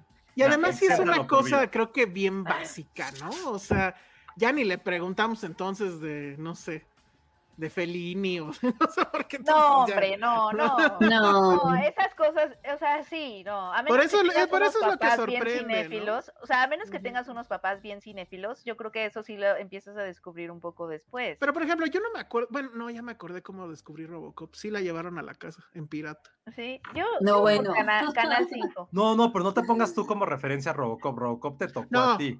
No, pero a lo que voy es, o sea, yo no me acordaba cómo fue que yo conocí Robocop. Yo no la vi en cine. Pues, ¿quién- No, o sea, no sé si tenía edad para entrar, pero la vi porque estaba en la casa. Fíjate, Es en el la casa, 87, creo. en la casa llevaron, me acuerdo, no sé si fue mi papá, pero él tenía en pirata Robocop. Y digo, bueno, era una época donde no se podían conseguir películas originales, no empiecen. Entonces, bueno, era Robocop y me acuerdo mucho de Brasil, la de Terry Gilliam. Iba- Entonces, iba, iba a cantar Brasil. Ah, jaja, o sea, yo también dije, ¿por qué se llama Brasil, no? me Y voy. Ah. las vi por eso. Y bueno, Robocop sí. Oigan, tengo, tengo una pregunta de que salió esta cosa, pero no sé si alguien nos pueda responder porque sé que de ustedes cuatro no. A ¿Qué ver. películas ahora? Bueno, primero, ¿siguen pasando películas en el Canal 5? Uno. Ah, esa es una gran pregunta. Dos, ¿qué películas ahora pasan A en ver. el Canal 5? Alguien ¿Sigue busque. existiendo la famosa trilogía de Canal 5? La trilogía, la trilogía no. de cuatro películas donde empezaban con la 3, la 1, luego la 2, o sea, no, era geniales. Pero luego eran padres porque luego eran, a veces cuando no eran trilogías, eran, o sea, siempre eran temáticas, entonces más bien ellos hacían la curaduría de películas. era que muy buena, era pensaban, superbuena. superbuena, Pero ajá. excepto cuando eran trilogías ya hechas que les daba hueva, como Volver al Futuro. Sí, Claro, ajá. Pero cuando ellos hacían la curaduría de qué películas dialogan bien entre ellas, Sí. Pues miren, ayer, el, el domingo, sí fue, ¿qué día fue 27? Fue domingo, ¿no? ujú, Hubo eh, todas las películas de Rápido y Furioso. O sea, las 2.30 pasaron. Rápido y Furioso ok. Reto Tokio. Ajá. Luego a las 7 Rápido y Furioso aún más rápido. Luego a las 9.15 Rápidos y Furiosos 8. Y ya después eso todo se muere y son cosas de Innova y se ve directo. Ok, ok. Oigan, si quieren saber qué películas se han transmitido por Canal 5, no sé si es así histórico, pero hay, hay una cosa que se llama doblaje.fandom.com y entonces tienen la lista de todas, en teoría, todas las películas que, está- que se han transmitido en Canal 5. Ay, mira, Oh. pasaron. Básicamente Oye, sí, está todo. O sea, tienen, por ejemplo, Casino Royale, Goldfinger, está- empieza con cero, porque pues, es 007, ¿no? GoldenEye, pero luego, por ejemplo, me voy a seguir así rápido en otro, en otro- Arma Mortal 4, Argo, pasaron Argo en Canal 5. Este, Ataque Extraterrestre, ¿esa cuál será? A ver, ahí les va. Las películas Astro épicas Boy. que veías en Canal 5 todos los fines de semana. A ver, venga. Mi primer Astro beso, Mi primer Las Brujas. Mi pobre angelito 1 y 2, Obvio. Ujú. Pequeños Gigantes. La historia sin fin, que me La historia sin fin, uno, dos, eh, eran dos, ¿no? Eran dos. Luego, Volver al Futuro 1, 2 y 3, Claro, por obvio. supuesto. Matilda, claro. Eso me cagaba, yo por eso no podía Claro, ver. eso también la pasaba. Los 10 mandamientos que ya ahorita ya estaban preparando para hacer la tipo serie. Claro. Los pequeños traviesos. ¿Cuál es esa? Chuck. Ay, no sé. ¿No es la de alfalfa? Mira, Ah, la alumna, la alumna de Penny se conectó y pregunta, ¿qué es televisión abierta? No, no. Ah, Lo Chucky, pregunta otro usuario. también. Los Picapiedra. Yumanji. Karate Jumanji. Kid. Karate Ricky- Kid, sí. Ricky Ricón. Ricky Querido Ricón. a los niños. Liberen a Willy. Sí, Y ves a claro. Willy 1 y 2, ajá. Papá por siempre. Sí, La total. Laguna Azul. Total. La sí. Laguna El Azul, Jardín uno, dos Secreto. y tres, ¿no? ¿Hay tres lagunas azules? No, dos. Yo nomás vi No, la hay dos. 1 y 2. Que sería Mila Jovovich y salía. Uf, sí, Mila Jovovich. en Me daba un buen de pena verla con mis papás y sí la pasaban un montón en. Canal. ¿Cuál? Sí. La de las lagunas La de azules, me daba un buen de Ah, pena verla había- con mis papás. ¿Había desnudo? Bueno, Había los esa cosa de, de que a ella le baja por primera vez, o sea, como Ajá. todas estas Ah, cosas sí, de... ¿no? Claro. Ajá. No. Mira quién habla, también la pasaban un chingo. El Ah, Jardín sí. Secreto, Los Goonies, Pesadilla en la Los calle del infierno, Gremlins, Mira quién habla y mira quién habla también. Cuidado, bebé suelto, me encantaba. Cuidado, bebé suelto. Oye, creo, creo que quiero revisitar Cuidado Bebé Suelto porque esa es la cosa Me más encantaba. estúpida del mundo. ¿Eso era Nueva York? Del bebé. Sí. Sí. Ah, sí la quiero. Soldado Nunca la. Universal, Milagro en la calle 34, Nuestra pandilla, eh, Sandlot. Los campeones, ajá. Asesinos, Mi pobre diablillo 1 y 2, pero, Pero esa era del esa 7, siete. perdón, pero esa Ajá, era del 7. Yo también digo eso. Terminator 2, esa la pasaban más. y La que esa pasaban la en el lista. 7 hasta morir era la de La Roca, ¿no? Sí, La O sea, Roca, todos todo Nicolas Cage. Pasaban Como con Air Nicolas también. Cage, Con Air, No, qué buena. Armageddon era muy del 7 también. Sí. Ah, el sí. joven manos de tijera, claro, sí, sí. Órale. Bueno, pues eso fue Canal Grandes 5. años, grandes años de Canal Ay, sí, era El puerquito valiente también, babe. Babe, el Babe. puerco valiente. Si Canal 5 fuera un supermercado.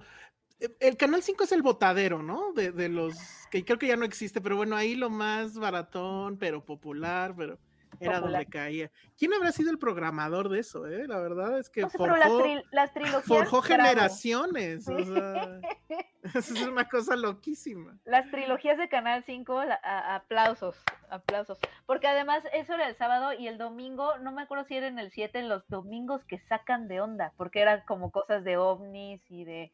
Ah, de- sí. ¿Te acuerdas de Jaime Maussan? Jaime Maussan a la fecha sigue Misterios sin resolver. Eso yo, pero eso era Canal 4. Era Canal 4, Me pero eran los domingos que sacan de onda. Sí, era, era replay, Ajá, aunque usted no lo crea. Aunque usted no lo Misterios crea, sin Misterios resolver. sin Ay, resolver. me encantaban, me echaba todos. Y mi, y mi favorito era También. Misterios sin resolver. me Ah, a mí sí. también. No sé de qué hablan, pero sé una conversación con Monse que le va a hacer a, a Elsa así, nos va a cachetear. Vamos a tener, vamos a no, tener Elsa sin 2.0 resolver. con lo que A pasó con este con su referencia de Woody Allen. Ahorita A lo que estoy revisando. No, ahorita, ahorita, porque le pedí nada más un poco más de referencias. Bueno, muy bien. Entonces, no sé si quieren que vayamos ya a los otros temas, que es la nueva serie de Marvel, la nueva serie de HBO y una película que nada más vio Josué. ¿O tú viste, cómo se llama tu película, Josué? La de Swallow. Swallow, yo Swallow. apenas la voy a ver porque se estrena este fin, me mandaron el screener, pero no he tenido chance, pero se, se oye, se oye, Perturbante. per- ajá, se, se oye Pero este, tengo ya- ya- antes de cambiar el tema, no sé si se va a ver aquí, no se va a ver una gráfica. No, Pero en Google Trends, eh. Monse buscó desde 2017 hasta el día de hoy, o sea, cinco últimos años. ¿qué es lo que la gente más ha buscado? ¿Si. Alf o Robocop?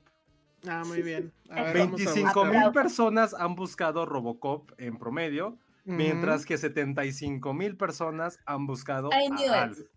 Muy bien, Ergo- vamos a ver. Alf es tres veces más relevante que Robocop. Aplausos. Muy bien. Gracias. Monse. Así de. Déjame, Bravo, lo voy a volver a checar porque quiero ver si no fue en Estados Unidos, ¿verdad? Ay, quiero o ver. si Ah. fue nada más en México. Voto por Ah. voto, casilla por casilla. exactamente. Entonces, sigan y ahorita, ahorita cerramos este asunto. Si fue nada más en, en- en Google, porque también valdría en YouTube. Ay, ya. Entonces- Acepta Ay, ya, que perdiste nadie. No, tengo que ver si. A ver, vamos a ver, vamos a ver. Efectivamente, en México sí pasó, no me No sorprende. manches, vamos a si ver. fueras papá. Vamos ¿no a ver si. Oye, sí, ¿qué, qué pedo? Serías Vamos como a la ver mamá. si- Serías como la mamá de, de Red, pero combinada. Miren, ahí les también. va, acepto mi derrota. Puse el, el- el- en todo el mundo los últimos 12 meses, no me fui más atrás. Y sí, el rojo, a ver si se alcanza a ver. Ahí está. Ahí está. El rojo es Alf y el azul es Robocop. Bravo. Obvio. Ahora, Robocop no está en el suelo, ¿verdad? O sea, No, sí, pues no, que Alf sea más hab- no, no. popular, ok, pero Robocop no es nadie se acuerda y bla, bla, bla. bla. No, bueno. Entonces, está ¿eh? Tiene gente que se acuerda y me da mucho gusto. No tanto Sí. como Alf, pero no es irrelevante. no tanto como Alf. pero la no es pregunta es, irrelevante. ¿por qué la gente busca Alf? Lo. Porque han de ver ese capítulo o han de ver Ahora. ese meme y a decir, ¿qué es eso? Miren, esto es toda la historia de Google, o sea, desde 2004 para acá. El azul es Robocop. ¿Ese pico qué será? ¿El remake? Sí, yo creo. Ah, sí, a ver, ¿Qué ¿Qué- año qué? es? 2005. 2004 ese para pico, acá. 2004 para acá, no sé el Ah. remake cuándo fue. Pero el pico, el pico. Es por el remake, sí. Yo Sí. creo que sí. Es que no, alca- no alcanzo a ponerle ahí. Oye, ¿quién era Robocop en esa película? El de Narcos. ¿Cómo se llama este güey? Ahorita les digo. ¿El ¿Chema? brasileño? Ah. No, no, este, el otro, o sea, el de Narcos, la primera, el, policía, el que no es Ah, el Pascal, pero ahorita les digo. El El ¿Quién güerito. salía en la película? Que era novio de, el- de Elizabeth Olsen. No, de Olsen no. ¿Cómo se llama la, la esposa? No, ¿la quién? Dice Joel- Yogues. Joel Ah, Kinnaman. Elizabeth Olsen. Joel Kinnaman. Ah, pero él no salió en Narcos, ¿verdad? ¿O sí? Ay, es de A ver. 2014. Pero él, él es, él es el de Suicide Squad. Sale Ajá. Gary Oldman, Ah, no, sí. sale Michael Keaton, sale Jackie Earl Haley, que ya nadie se acuerda de él, No, pobre. Avi Cornish, eh, y pues ya los demás no importan. Abby Cornish, o sea, sí está muy vieja, se siente muy vieja esa película. Ah, Sa- Sa- Samuel L. Jackson, y fue de Bueno. 2014. Sí, le fue muy mal. Yo no la odio, ¿eh? O sea, obviamente tiene muchos problemas, pero no, no la odio. Ahora, Oye, no me acordaba de eso que tiene ¿no? toda la razón Adrián Duarte Curi. Yo tenía unos tenis de Robocop y prendían la suela de niño. Guau, eso yo razón. nunca lo Sí vi. existían, súper existían. No mames, Ah, los lo más quiero. cercano a eso que yo tenía fueron los Switch. Los quiero ya. A ver, búscalo esa, porque sí me acuerdo que existían. no Anoten mames. otro pico en 2022, la gente buscó Robocop por Filmsteria. Bravo. Muy bien. Robocop. Bueno, pues ahí está. Aplausos por Robocop. Aplausos por Robocop, gracias a Google. No, pero sí fue de las primeras Para- películas que yo Para vi eso como muy sirve la tecnología, para aclarar estas tonterías. ajá, como sangrientas y así, al menos a mí fue de las primeras que vi que sí me impresionaron, porque ven que él le cortan todo su cuerpo, ¿no? y se queda Sí, todo no. así. Yo no podía creer eso cuando lo vi de chiquita. No, yo ya Eso lo y su, comenté. que... y su, pues, su lapicito que yo jugaba de niño a hacer Robocop con ese lápiz y según le pegaba Cuando mi la hermana. visita. No Sí. manches, pobre de tu hermana. No, Sí, o sea, yo ya comenté- como, Yo ya me comenté que a mí me traumó el tema de la escena de la coca. Que yo así de, ¿qué están haciendo? ¿Qué está pasando? güey?" Sí, era, era, era, era muy arriesgada, ¿no? Ah, era pues es arriesgada. Verjoven y Verjoven Sí. es un chingón, punto. Ya sabes que siento- Vamos a ver cuánta gente buscó Verjoven. No, no es cierto. Siento que el problema con Robocop es que siempre fue opacado por otro robot cinematográfico de la misma época que eran Sí, similares, que era Terminator. Y Alf nunca ha tenido competencia, porque ¿quién Totalmente. chingados ha vuelto a ser un alien que come gatos, será peludo, narizón en televisión? Exacto. O sea, creo que Alf, no, Alf es único e irrepetible. Robocop es una amalgama de muchas cosas. Y lo que eso es lo que hace especial a nuestro querido Alf. Que Alf, según yo, tenía, tenía un significado. a ver, ahí les Era va. Alien Life Form, creo. Eso es lo Sí. que significaba. Ah. De nuevo, Google Trends. De toda la vida de Google, la línea amarilla es Terminator. Sí, sea, claro. siempre pues está Terminator muy por arriba muy arriba. De Robocop y de Alfa. ¿Sabes qué significaba Alf en español? ¿Qué? Amorfismo lejano fantástico. Ah, no, bueno, o sea, es como a- agarraron el diccionario y las, pa- las primeras palabras, ¿no? Oiga, y también siento que, que Alf es famoso porque creo que todos conocimos a alguien que le decían el Alf, ¿no? Así, yo no conocía a nadie que le decían, no, al- no. a menos que Yo conocía, yo le decía a alguien, este, Yoda. Creo que eso ya también lo conté. Ah, No. ¿por sabio? No, Por verde, por Ay, chiquito, por orejón. por chaparro y orejón. Ah, Era, No, era en, la en la secundaria le decían todos Alf, yo no empecé eso. Pero luego en la prepa, pues resultó que fue a la misma prepa que yo, y un día que me cagó, no me acuerdo por qué, le dije enfrente de todos, ya cállate, pinche Yoda, y todos, ja, ja, ja. Y el pobre que pensó que como cambió de escuela y todo se iba a librar, ah. no se libró, y otros tres, sí, yo O sea, ¿cómo Ay, le decían pobre. primero? Fui O muy sea, Will Smith. Fuiste muy Will Smith, fui exacto. muy Will Smith. en Pero, ¿por cómo le decían primero? Yoda, siempre Yoda. Pero imagínate eh, que, que toda la escuela. secund te dicen Yoda y luego ya vas a una prepa nueva donde no están esos Pero, ¿por qué le y di? llego ¿Por yo. qué se, o sea, era lógico que se iba a quedar con ese apodo? No, porque son otras personas. Ah, No, qué bueno que lo hiciste. Qué bueno que lo hiciste. No, Qué bueno que lo porque dijiste. pobrecito, seguro te, seguro te odia, tiene una, una veladora, te hace brujería en las noches. Porque en serio, o sea, ya después de eso todo mundo todo el tiempo le volvió a decir Claro. Yoda. Nunca le hablaron ya por su nombre, era el Yoda. Qué bueno. O sea, yo, yo, yo fui suertuda porque se quedó Penny en la secundaria, porque hubo un, un día que un chavo sí se volteó, porque sí me hizo un corte de cabello parecido al del personaje Atreyu de la historia sin fin, que es un niño, no sé si se acuerdan de ese niño. Bueno, este, Atreyu. Entonces se volteó y me dijo, ¿por qué vienes de Atreyu? Atreyu, ja, ja, ja, ja, ja, ja", Y yo, y yo así, no, pensando que se iba a quedar Luis, para Elsa, po- siempre. pon a Trey, pon la imagen Estoy Atreyu, buscando, porque- estoy. Perdón. Atreyu. Estamos quejándonos de. de... ¿Atreyu? Ajá, me dijeron Atreyu porque me, tenía un corte de cabello Ahí está Penny. Atreyu. No sé cómo. Y con Era su caballito. y yo me sentía muy bien con mi corte de pelo y este tipo estúpido Es como de niño, es como de niño en boy band, Ujú. de hecho. llegó y me dijo, ¿por qué traes corte de Atreyu? Atreyu, no sé qué. Lo peor es que si hay gente que no sabe quién es Robocop o Alf, creo que menos saben quién es Atreyu. no, Atreyu. Ni yo sabía quién era Atreyu. La historia sin fin, amigos. Bueno, Que qué Oigan, gran referencia. ya hay que pero- hablar del otro. ¿no? Es que yo sí quiero contar esto. A ver. Sí, o sea, tenía alguien en cuarto de prepa, en primero de prepa, pues, que sí le decían Alf, porque sí era muy morenito y muy narizón. Pero el güey se emputó muchísimo. Ya no quiero que me digan Alf y se emputó muchísimo, así, sí se enojó mucho. Y te golpeó Yo- con la mano No, abierta. a mí no, yo, yo- no, yo puse apodos, pero ese no se lo puse, pero, pero recuerdo que un amigo, un súper amigo que sigue siendo uno de los mejores amigos hasta la fecha, que aparte ni siquiera iba en mi salón, no iba en mi salón, que es lo peor. El gran hijo de puta lo que hizo es imprimió un chingo de, bueno, imprimió una caricatura de Alf, bueno, la imagen de Alf, le puso el nombre de este güey y le puso saludos desde Melmac. Melmac era el país de Alf, el planeta. El güey, en, en la prepa en la que íbamos, había como, había como jefes de grupo con diferentes cosas. A él le tocaba el de las copias, ser el de las copias. Pero todo el mundo le daba dinero a él para que él sacara las copias. El güey tenía como un ahorrado de eso. El güey sacó, no les miento, como 150 copias. Y como, como Mean Girls, así, las tiró en la prepa para que todo el mundo supiera quién era Alf de otros salones. Y se le quedó Alf durante toda la prepa. Y creo que esa es de las mejores bromas y más crueles que han hecho y que aún ese día las sigo celebrando. Todo mal, Josué. No, a mí me encantó. Fue Ojalá que venga y te dé una cachetada. No, le decíamos... Y aparte cuando pasaban lista, le La decían... da muchas vueltas, tenía- al rato te lo ponen de jefe.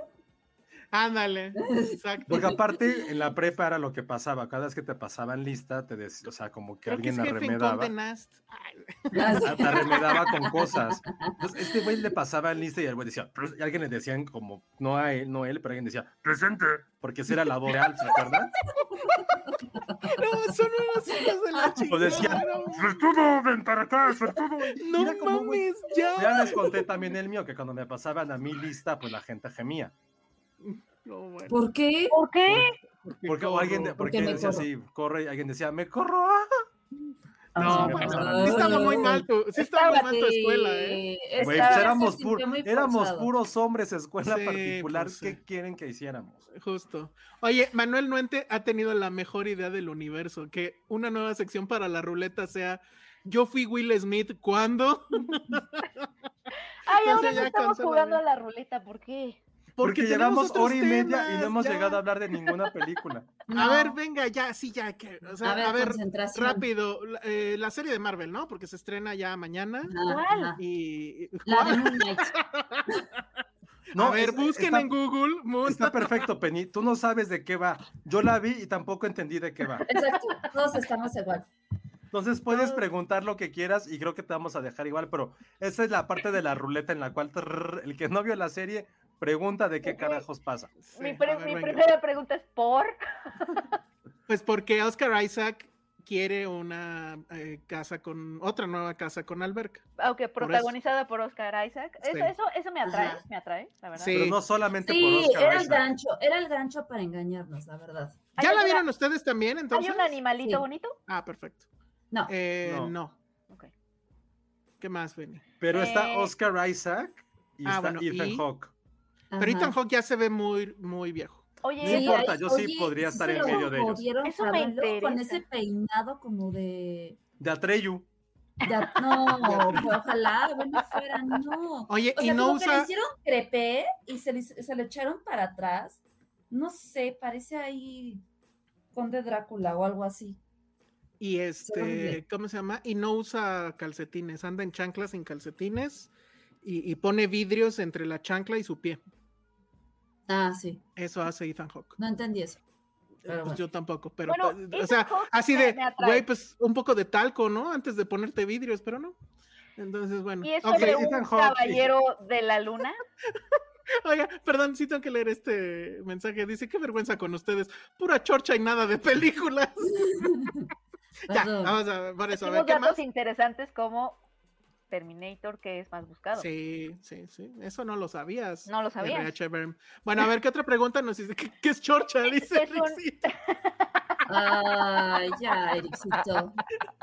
Bueno, a ver, Ericito ¿qué? está súper, súper espinoso. Muy bien. Este, ¿qué? Se le Ah, decía así a la reunión de amigos que se juntan para charlar. O sea, nosotros estamos Ale siempre en la chorcha. en la chorcha. Ah, Ya a lo mejor ¿Eh? le cambiamos el nombre al, al podcast y que sea la chorcha. La chorcha. Oye, sí, hay que, hay que, hay que hacer una sección que se llame la chorcha dentro de Filmsteria. No, es que lo que no saben No, es que es la revés, chorcha que tiene una sección de cine. Que se llama Oye, Filmsteria. dice, dice Monse que mientras nosotros seguimos en la chorcha, ya mejor el chat empezó a reseñar Moon Knight. Pero ¿sabes qué es lo peor? Que no sé cómo la podían reseñar, porque de los tres capítulos que vi fue como de... ah, Ay, tú A ver, viste tres, a ver. a nosotros nada más nos pasaron dos. A ver, va la siguiente pregunta. ¿Es sobre un caballero de la luna? Sí. Mm, no ¿No? exactamente. Es, es como un No. caballero egipcio. No, no, es un, es que, híjole, voy a- seguramente voy a decir una tontería. Tiene que ver con la cultura este, de Egipto y, dioses egipcios y demás. A ver, ya voy a contar de qué va. Es Oscar Isaac que trabaja como mm, el, el que está en la tienda de, de regalos de un museo que del, es en del- Londres, del British Museum. del British Museum. Y él, él sabe todo sobre la, la cultura, este, ¿cómo se llama? De, de. Egipto y de los dioses y todo. Es eso. como tú y yo trabajar, Penny, en, una, en, en un museo de banderas. ¿De banderas? Pero, pero trabajamos en la tienda y le decimos a los niños, no, no compres esa bandera, está mal. Y el niño así como, güey, cállate. ¡Mira esta!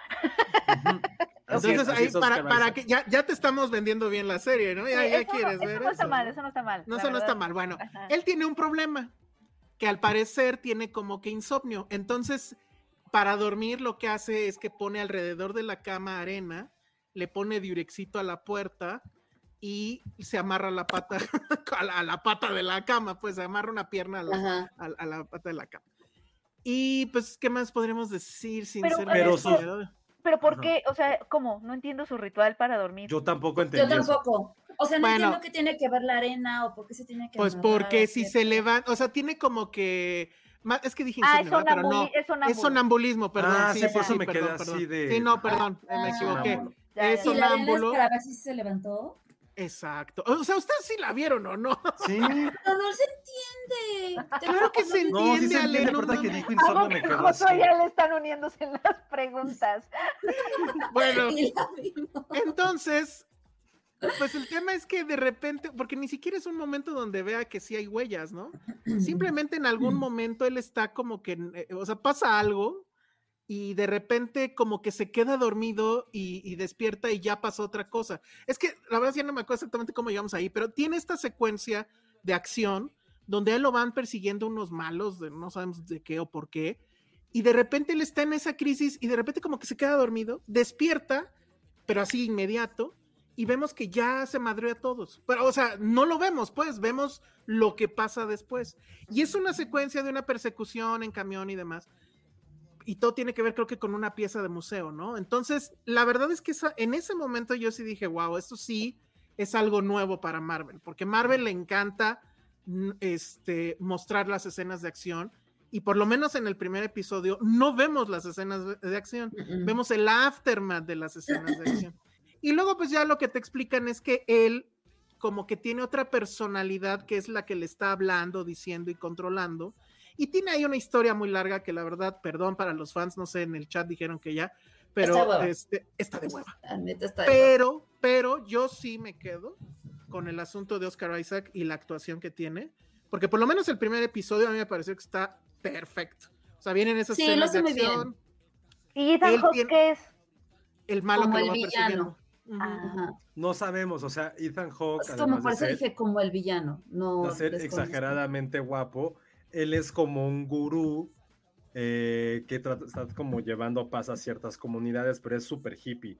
O sea, el güey es vegano, se viste como si estuviéramos en Coyoacán en los 90, seguro no se baña, apesta Pura, puras chanclas y Ajá, los o sea, vidrios neta, sí, entre las chanclas. Sí, sí, sí parece como estudiante de la UAM en el 95 yendo al Hijo del Cuervo.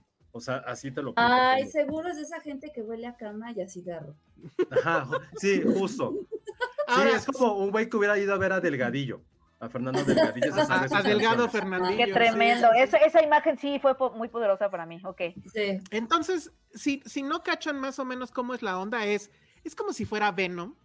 O sea, Oscar Isaac, Ajá. imaginen que fuera Venom. Ah, mira. Y le está hablando todo el tiempo esta otra cosa que es Ah, él mira, mismo, pero como en un espejo, ¿no? Cuando él es sonámbulo, digo, cuando él se duerme, es cuando. Sí, pero no, también en, en la vida, o sea, está despierto y le dice, güey, el- su voz le dice, güey, ya dame el control porque yo sí sé controlar tu cuerpo y sé que todos estos poderes que tienes y bla, bla, bla.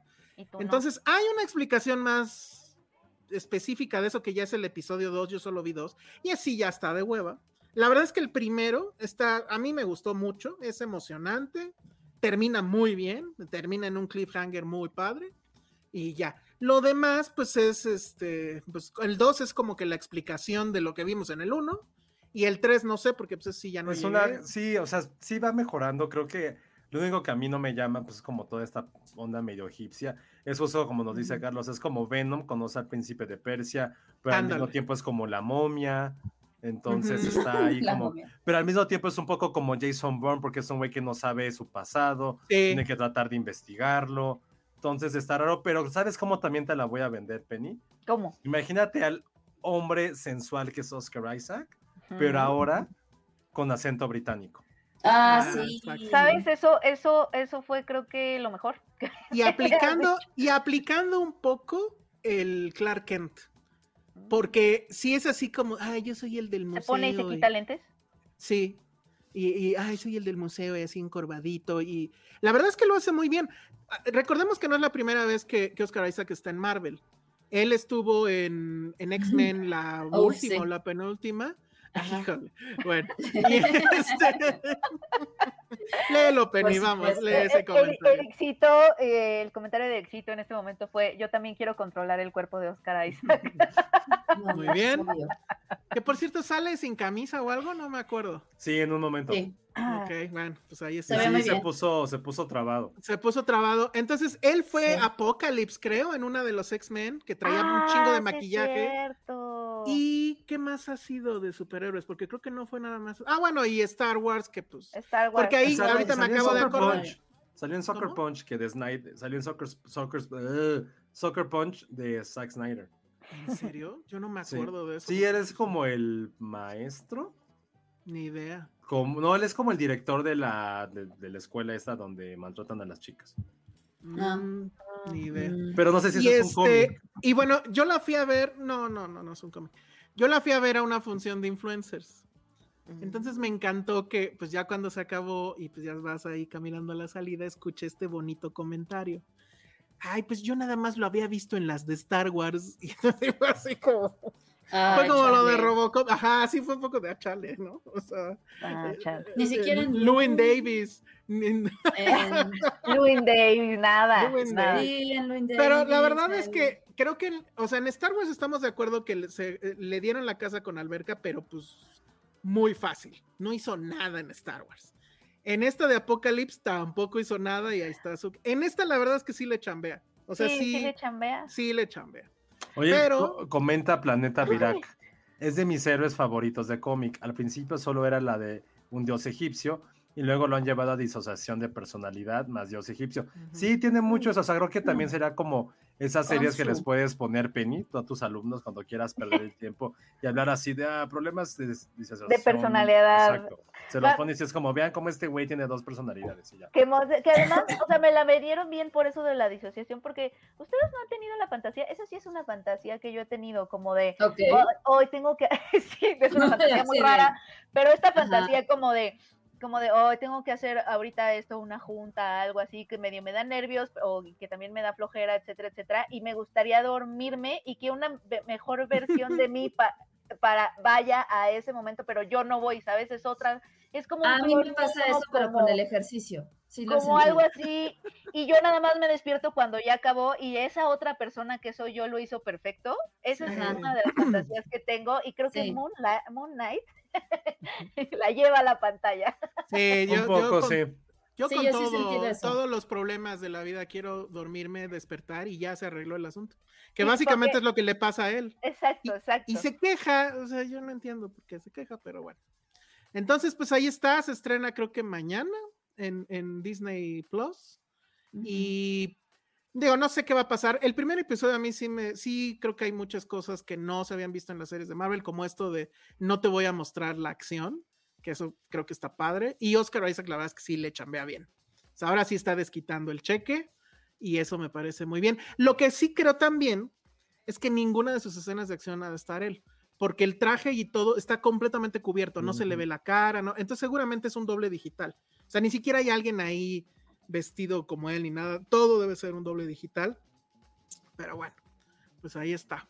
Y pues ya nada más nos quedan 10 minutos que este Ámsterdam.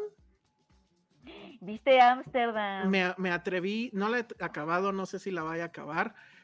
Eh, ah, bueno, no sé si anda por ahí Patterson. Patterson fue a la fiesta de Ámsterdam. Ay, sí, pero Patterson está enojado. Ay, fue a la fiesta de. Ámsterdam. eh, sí, ¿era con a ver, déjame por eso. Ah, claro, Sí. porque sale un perro. Exacto.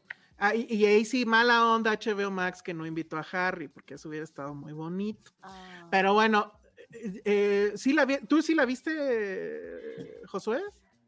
No la No. puedo ver. Mira, a mí me preocupa esa serie porque yo hice, yo hice entrevistas y me preocupa que esté situada en la Condesa. No, bueno, pues obvio, ese es el gran problema. Aquí está Patterson. Aquí No. está Patterson y Patterson nos va a decir qué le pareció Ámsterdam. En la calle me gusta. Me gusta mucho la calle.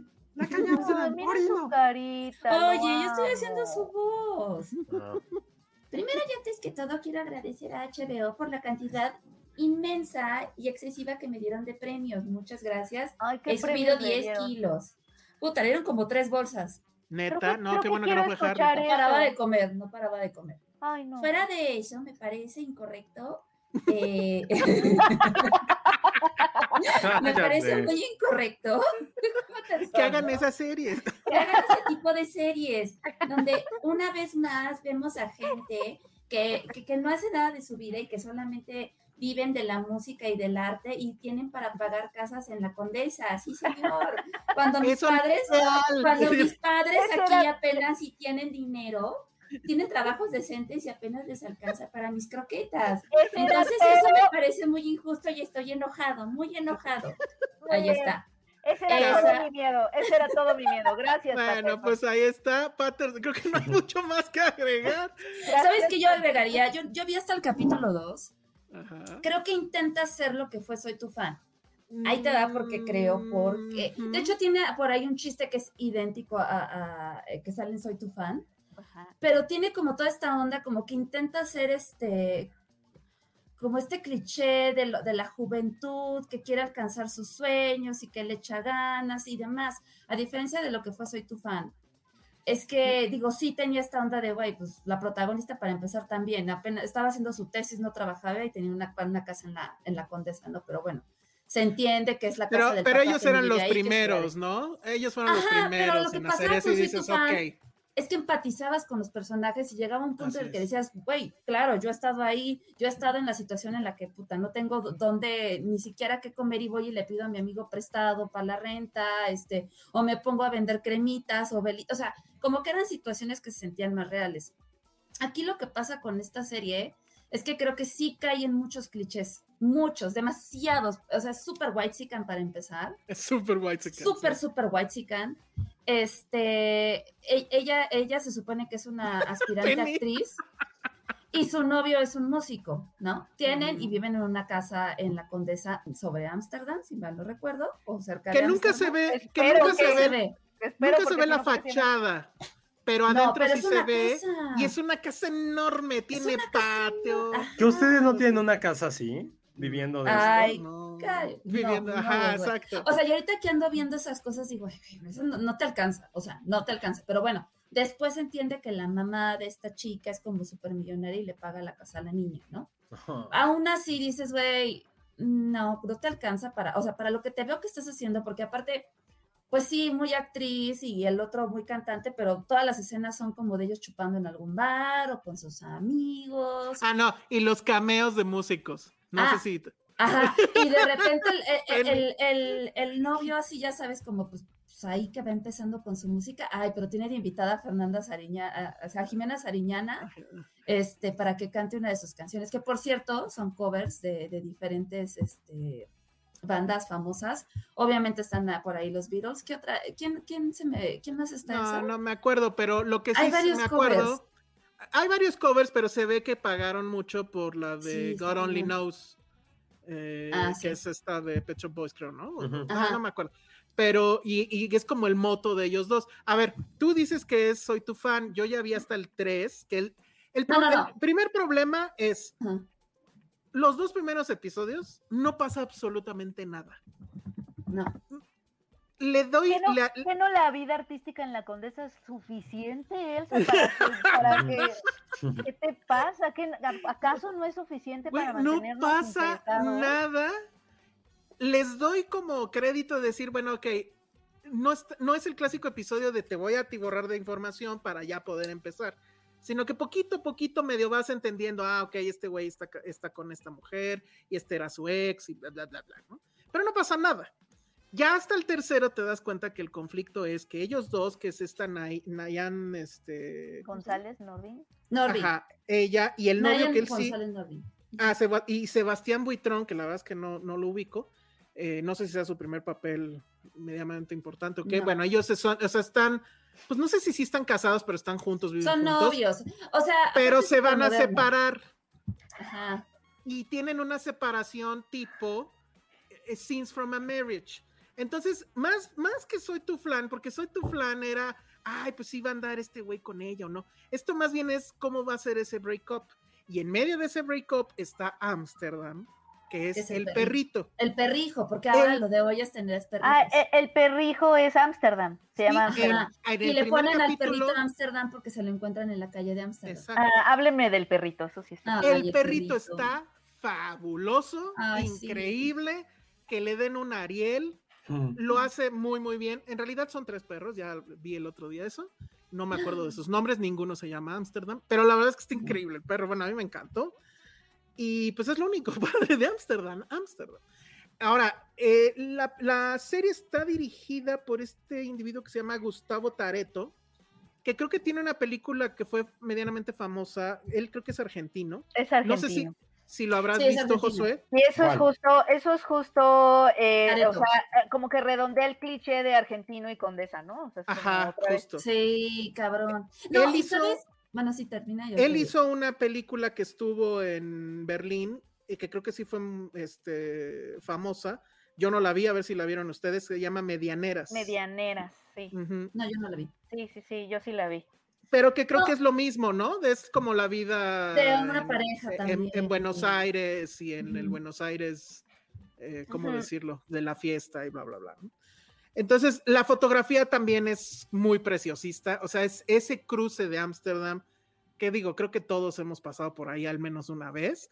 Sí, Pues obvio. no, esos verdes, increíblemente verdes, pues no, no son así. Pero bueno, la verdad es que la calle de Ámsterdam pues, sí es bonita. Sí, es. Ajá, ajá. Siento que no eres provinciano en la ciudad si no te perdiste en la calle Ámsterdam. Sí, porque, Ah, no, sí, yo sí me he pues perdido. es- ya ven que es como un circuito ahí del que no puedes salir a veces. Es como una cinta de Moebius, de repente dices, güey, ya había pasado yo por aquí, pero bueno. ujú. No, pero a ver, lo que pasa con la, con la serie, porque yo justo dije, "Ah, voy a ver de qué trata, porque ya tengo que empezar a ver este tipo de producciones por la chamba. Dije, la tengo que ver. Pero dije, o sea, según la sinopsis es como, y lo voy a leer, los momentos difíciles de, una pareja se conjuntan con la dificultad de independizarse económicamente en una de las ciudades más grandes del mundo, en busca de alcanzar las aspiraciones personales. Es como, güey, no, es, o sea, digo, al menos en estos dos capítulos, digo, a lo mejor tengo que verla más, pero digo, es que esa onda de la independización, esto de la economía, o sea, no, creo que es vendernos el mismo cliché, como ya lo hemos dicho con las películas mexicanas que pasa de que, güey, todos son editores o publicistas y les ve increíble Y y, tienen- les alcanza para tener una casota así, No, y o además influencers, Y, ¿no? y Y además además- tienen su casota, pero también son bohemios. Pero son bohemios. Ah, no, claro, y también por No, o sea, tienen la tofu. casota. La casota está vestida como clase media baja, o sea, ya sabes, este, mu- muchas plantitas y, y no sé, o sea, esa cosa, ¿no? De no soy rico, soy medio pobre, ¿no? Sí, Ah, ajá. y luego hay un momento donde ya se separaron ellos y entonces ella se queda en el departamento, él sigue pagando su mitad de la renta, lo cual es también así de, ay, qué buena onda este güey, ¿no? Ajá. Este, y él se va a vivir con su medio hermano gay, pero que resulta que no sé si él también es músico. Ah, porque además en esta casa de Ámsterdam tienen piano. Ah, ya, sí. Digo, Ah, como todos, como ¿Tú no todos. Yo tengo mi piano, aquí Lo que está. está obviamente. padre y me dio mucho Espérame. gusto fue. A ver, a- oh, bueno, a ver, dilo, dilo, dilo. No, no, digo rápido, nada más. O sea, a mí me dio mucho gusto ver a Danae, que es la de Lady Rancho. Sí, yo por eso la Justo vi. estábamos Debo platicando de, ella, debo que de no la habíamos visto nada. Y dije, ay, es Danae, qué padre. Ella ha Bueno, hecho ya, un chorro de cosas independientes que no se han estrenado. Ah, la de Masacre en Teques que Masacre en. Teques, caray. O sea, Sí. y sí sale ella, y además ella es la que tiene los vestidos y los peinados más estrafalarios. Ella a mí me Sí. cae muy bien y creo que lo hace muy bien. Eh, Nayan Norbit creo que también lo hace bien. Todos en realidad lo hace bien, pero es que ese guion pues no te da para nada. Y entonces, bueno, se divorcian, el tipo este se va con su hermano, medio hermano gay. ¿Dónde creen que vive el medio hermano gay? Que creo que también Espera, a ver, déjame músico? adivinar, déjame adivinar. ¿En la Roma?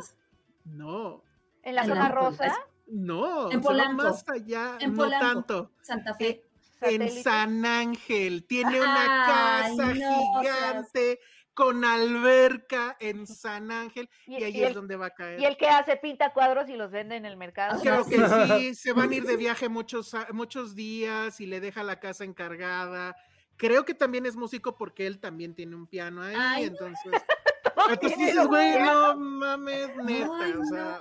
no. Sí, la verdad, yo, en serio, Nayan Más bien creo que es envidia, ¿no? De que no nos vaya así en la vida real. Exacto, tenemos envidia. No, Esto siento que es una serie que llegó 15 años tarde. Sí, pues. Totalmente o sea, anacrónica, sí. Es anacrónica, creo que ya esta moda ya pasó, creo que este momento ya, ya dejó de ocurrir. Que tristemente, o sea, todo que lo estaba escuchando porque no, no la he podido ver. Pero sí siento que uno de los grandes pecados de este tipo de series mexicanas, y que lo vimos apenas con una en la que sale Miguel Bosé, a la de Guerra de Likes. Ajá. Es como esta gente. Oigan, sí se arriesgan un buen, ¿eh? No, es como esta gente productora con varo que tiene tanto varo para producir esto, que a huevo quiere meter a sus amigos y decir quién la tiene más grande en la producción. Yo produje eso y aparte le hablé a mis cinco amigos que, o sea, me imagino que la música en un momento va a salir alguien de Zoé, alguien de Reactor, alguien de Ibero 99, eh, alguien No. este, como de Chiquita Violenta. O sea, esta serie parece que a lo mejor yo lo hubiera visto y como hubiera quedado conmigo hace 15 años. O sea, siento que se llegó muy, muy tarde y Mm. creo que ya, Sí, ya porque está los, esta- los cameos de músicos, supongo que eso hace igual 20 años hubiera aprendido, ¿no? Ay, ¿qué a, lo mejor ahí? no. Y ahorita dices, güey. O sea, pero siento que es eso, son ese tipo de series en los cuales quieres eh, como glorificar en cierta forma la clase media y como no sabes hacerlo, te vas por el extremo y de querer hacerlo forzado. O sea, decir, No, y- claro, no sé, o sea, es, Y, la, y la glorificas claramente desde la clase alta. Sí, Porque es, ajá, imposible justo. que Claro. pasen estas cosas y que sean esas personas. Es Digo, que- yo es sí conocí justo- a alguien, era mi amigo que sí vivía en Ámsterdam y tenía su departamento ahí. Pero, güey, el, el güey era profesor en una universidad privada y aparte tenía un negocio. Y, y era rentada, ni siquiera la había comprado él. ¿No o vivía, sea, ¿No vivía lo bohemio, Elsa?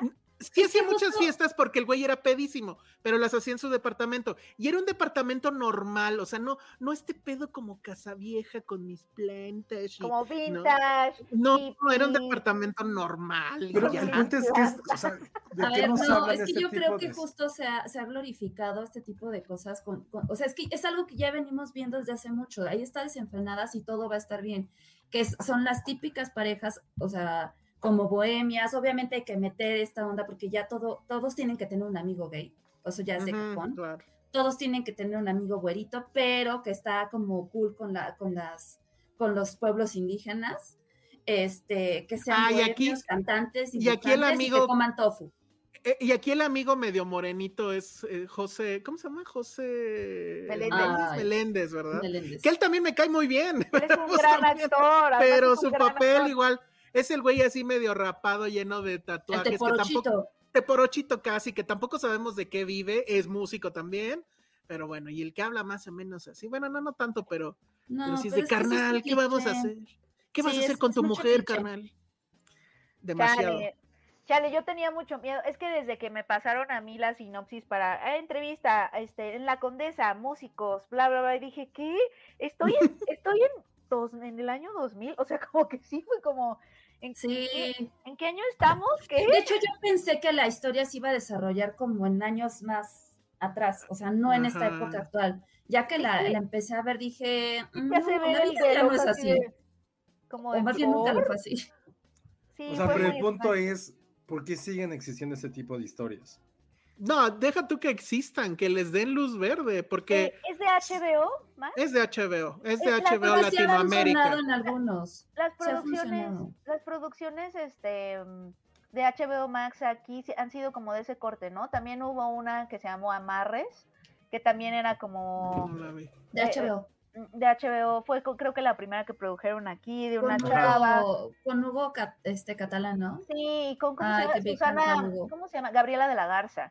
Y e- era de una familia que vive en Tacubaya y ella se mete como a esta onda como de la brujería o De de, la los amarres, ¿no? De amor. Eh, pero están teniendo como este corte y ahorita había anunciado que van a traer una, una comedia que se llama Ninis, o sea, como que sí Ay, sí, están, eso se ve. sí están es- eligiendo cierto tipo de producciones. Ah, no puedo decir nada. Ok. No, no puedes decir nada. ya ya ni sé Este, qué iba a decir. O sea, apenas, ¿no? O sea, ese mail me llegó, me llegó ahorita y que también, ¿no? Para HBO, o sea, como que es- detecto que sí estoy detectando como un patrón en las cosas a las que les están Ya hay que hacer apostando nuestra serie. ¿La hacemos White Chicken también? O... Ese, no, pero ese es justo mi punto. Por algo siguen existiendo. O sea, no queremos ver otras historias en la pantalla. O sea, en algún momento, digo, cuando hacen las cosas bien, ¿verdad? No como esta cosa, ¿se acuerdan que vimos de las, de las chicas bandas de los 80 que hablaban así? Pero lo que pasa de- es que estamos en extremos? ¿no? No me acuerdo, pero es que ese es el punto. O sea, o, o pasa todo en Polanco, este. O esto, no sé, o sea, Sí, sí, esto no, que o estamos- esto.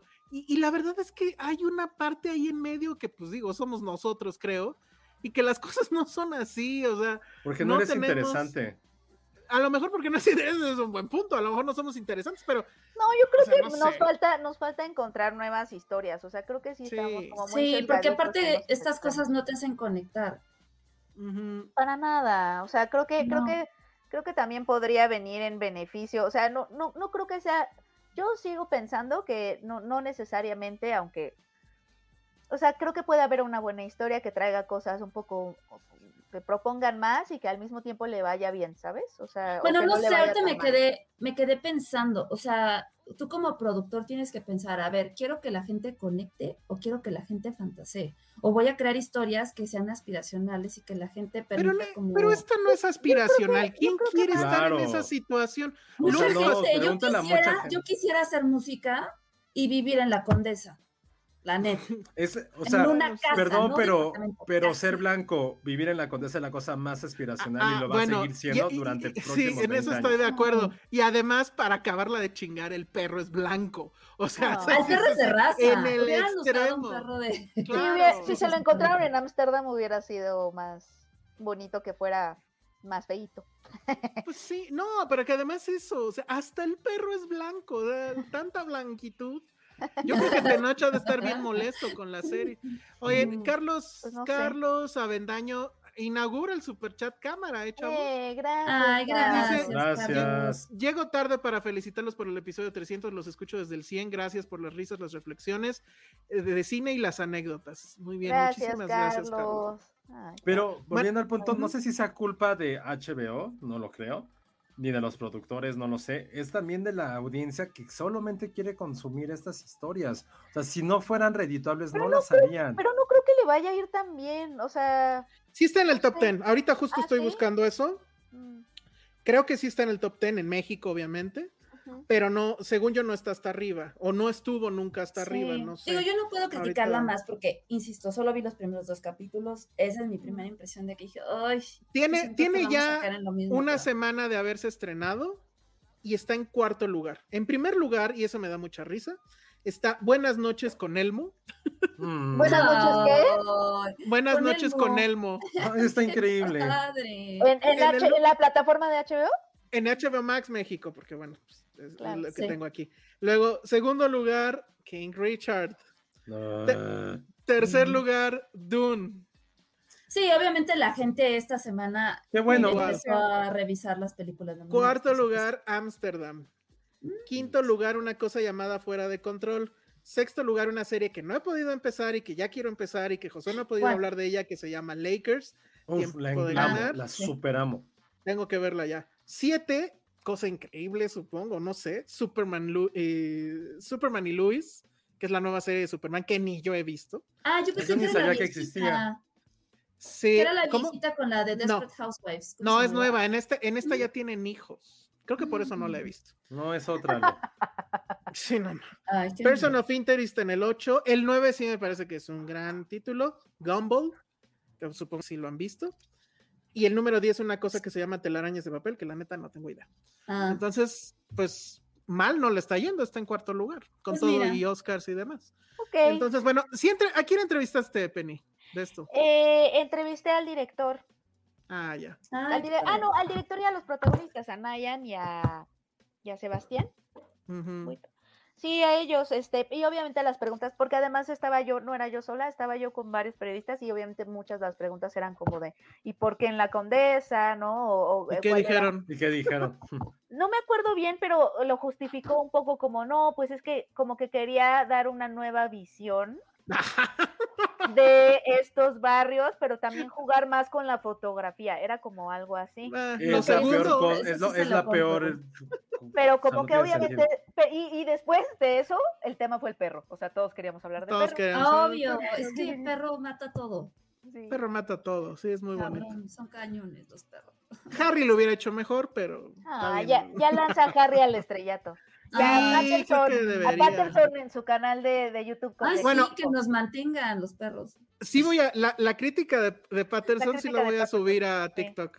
Eso debe de romper Sí. completamente las redes. Bueno, pues ya vámonos porque ya, ya nos pasamos. Ah, bueno, pero todavía falta la, la película. ¿Qué hacemos, Josué? Que la pues, gente pues, nos diga. Me pu- ¿Quieren la- que- Y así la puedo ver este fin de semana y la, ¿Cuál? la de Swallow, ¿no? Sí, yo también. Pues la si quieres ver. hablamos rápido, porque sí vale mucho la pena, pero creo que A si ver, no la mencionamos ahorita, nadie Sí. la va a ver, porque Venga, según venga. Ale, eh, no va a estar en ningún lugar. No, bueno, ¿te acuerdas que yo te dije 20 pantallas? Creo que solo son 5. No, bueno. No. Es una, una de ellas película, es es la una sala película vieja, es Sí. de 2019. Ajá. Pero la historia sí está súper, súper hardcore. ¿Por qué se llama Swallow o Tragas?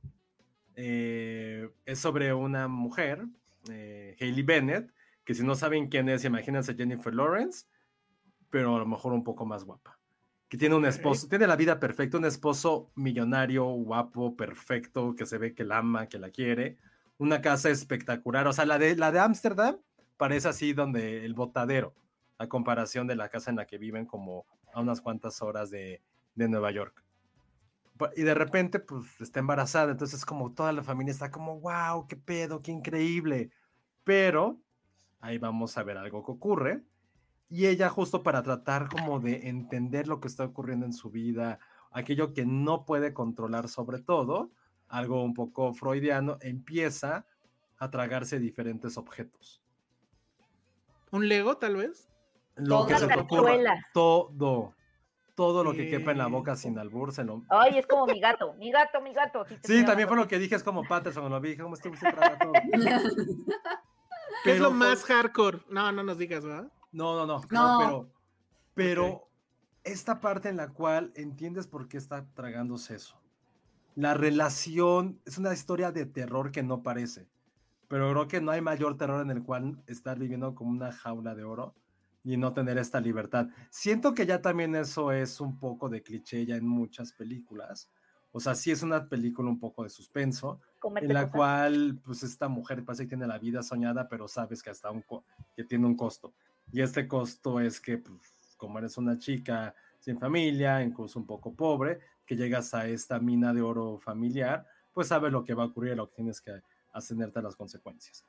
Pero la fotografía a mí me gustó mucho, es súper clara, está, tiene esos movimientos de cámara en lo cual te sientes parte de esta, de esta atmósfera completamente claustrofóbica, asfixiante. Y evidentemente en la segunda mitad de la cinta ya empieza a ocurrir algunas otras cosas que entiendes la personalidad de los papás, la personalidad del esposo y sobre todo algo como un secreto que tiene ella, que es la cual la orilla hacer todos estos actos un poco escabrosos en su cuerpo. Entonces, una sorpresa, yo no la había podido ver, me gustó mucho, se me hizo una película exageradamente fuerte y en la cual, pues sí, o sea, podría parecer como un capítulo de, eh, ¿cómo se llamaba esa de Silvia Pinal? Lo que las mujeres cuentan. No, Lo que las mujeres callan, ¿no? no, no, no. es, Ah, no, este, este. Mujer, casos de la vida Casos de la real. vida real, sí. Podría ser esta telenovela en la cual ya saben como la familia rica y bla, bla, bla, pero no trae algo mucho más alrededor. y que la verdad a mí se me hizo además una súper actuación de, de Haley Bennett. Sí, es una historia exageradamente cruda y muy, muy ruda, pero véanla, creo que nadie vaya a ver Morbius. Nada, no vayan a ver Morbius. ¿Para qué Ah, quieren ver a Jared Leto? ajá. ¿Por qué carajos Vean quieren ver a Swallow. Jared Leto? Vean Swallow.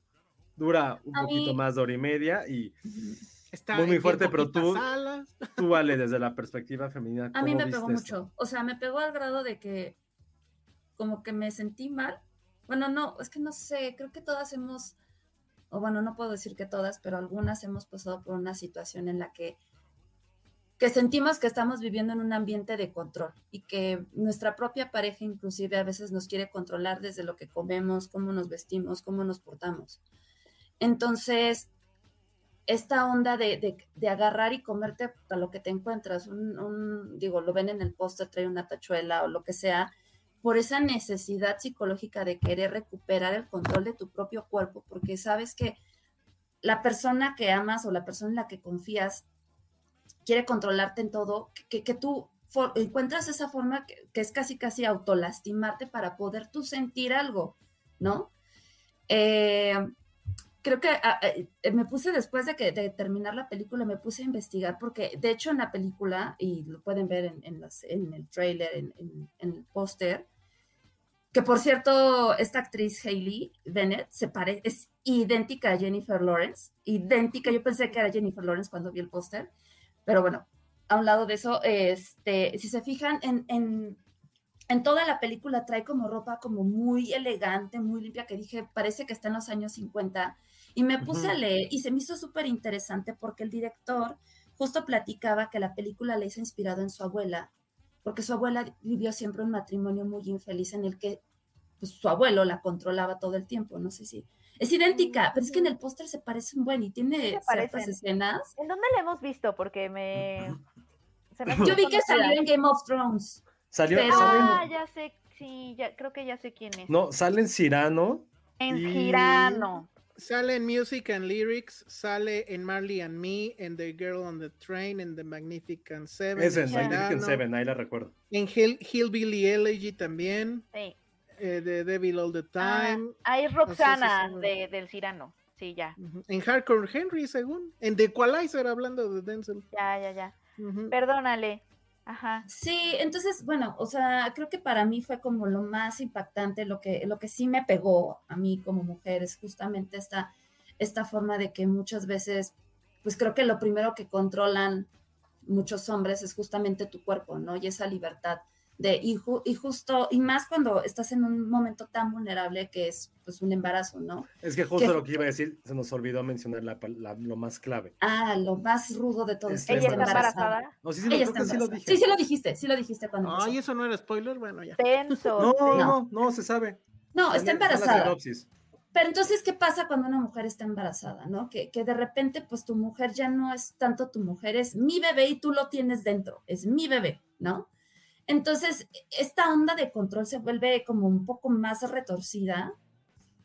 Y es justamente cuando, cuando empiezan a suceder estas cosas. Lo que decía Josué de, de, la jaula de oro, se ve inclusive en, en, pues en, el diseño de producción, porque ella vive en una casa increíble, que, que por cierto siempre está como en esta este, penumbra, siempre está como nublado, pero con grandes ventanas, este, que pareciera como, como un acceso a la libertad, pero que al final más bien es la representación como de una jaula de cristal, no diría tanto de oro, sino como de cristal, que, que, que pues a mí, o sea, sí me impactó mucho, ¿no? Eh, ya no quiero decir más porque creo que sería spoilerear. Sí, Estaría padre, Penny, que la veas, pero sí, a mí me pegó en esos- ese aspecto porque sí dije, claro, o sea, Yo sí es la voy a esta ver. onda de querer recuperar este, el control de tu propio cuerpo a través de estas acciones, ¿no? Y, y que muchas veces esas acciones nos llevan a lastimarnos a nosotros mismos, ¿no? Porque no, estamos, no es la forma correcta de hacerlo. Súper. Entonces, Entonces, Sí, ah, ¿cuáles son los cinco cines en los que vas a estar? No, pues yo creo que va a estar en circuito de arte. Obviamente no sé qué, qué esperen, decir cinco pantallas no son cinco cines. Cinco Bueno, sí, pantallas exacto. Pueden ser. pueden representar 100, 200, ¿no? Este, pero sí, échenle un ojo, busquen, chequen la cartelera. Obviamente esta película pues seguramente va a circuito de arte. Entonces, este, pues sí, vale la pena verla. venga. Muy bien. Bueno, yo, yo sí la voy a ver y pues ya a ver si da tiempo en el que sigue para comentarlo, a ver si también la Sí. puede ver Penny. Sí, yo creo que sí. Este, Y sí se estrena mañana, efectivamente. Llega tardísimo, pero pues está bien que la podamos ver en pantalla grande.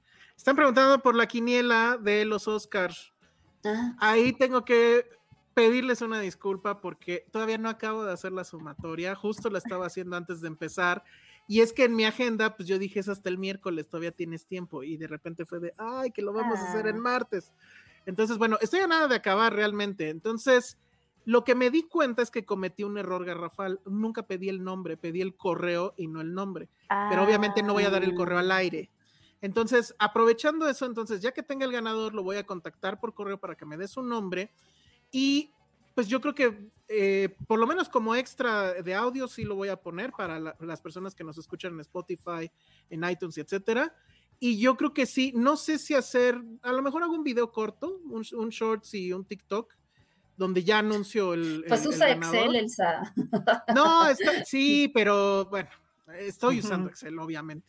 Entonces, este, o no sé si quieren esperarse hasta el siguiente, pero no creo, ¿no? Ya es, ya es mucho tiempo. Entonces, este, lo resolvemos así. Y esto, bueno, porque también hay que ver si el que ganó no fue de provincia y si, si es de provincia, el envío y todas esas cosas, ¿no? Entonces, en- aguántenme, sí va a ser hoy. Bueno, quién sabe. No, sí, sí va a ser hoy. Y este, y bueno, ya yo me contacto con, con- con el ganador. Tuvimos casi 200 entradas. Entonces, pues estuvo, la verdad es que bastante bien la participación. Muchas gracias a todos. Por ahí anda la de Penny, voy a checar la de Penny porque ahora sí este, ya lo puso. Y este, y la mía también, ya no me acuerdo qué hice. No sé si tengo, sé que tengo mal los cortos, pero no sé qué otra cosa también haya puesto mal. Entonces, bueno, ¿qué más? Creo que son todos los anuncios. Nos están diciendo de una de Linklater que se estrena en Netflix. Ajá, ¿Tú sabías animada. eso, Josué? Sí, una animada. Ah, cierto, sí, es animada. Híjole, pues sí, la vamos a ver. Oye, sí esto te preguntan a Fox, Ale. ¿Qué pasa? Ah, ¿No, cierto. sabe- no saben si alguien va a llevar a México la nueva de T-West X? Ya te había yo preguntado, ¿te Mm. acuerdas? Seguro algún streaming la va a tomar porque ya va a estrenar, No, eh, o si no es que ya estrenó en el gringo. Ah, Sí, yo sí la estrenó. quería ver en cine. Porque Yo ya también. estrenó el gringo. No sé. Ah. Déjenme revisar el competitive y, y les aviso. Muy bien. Sí, no sé. Exacto. Dash.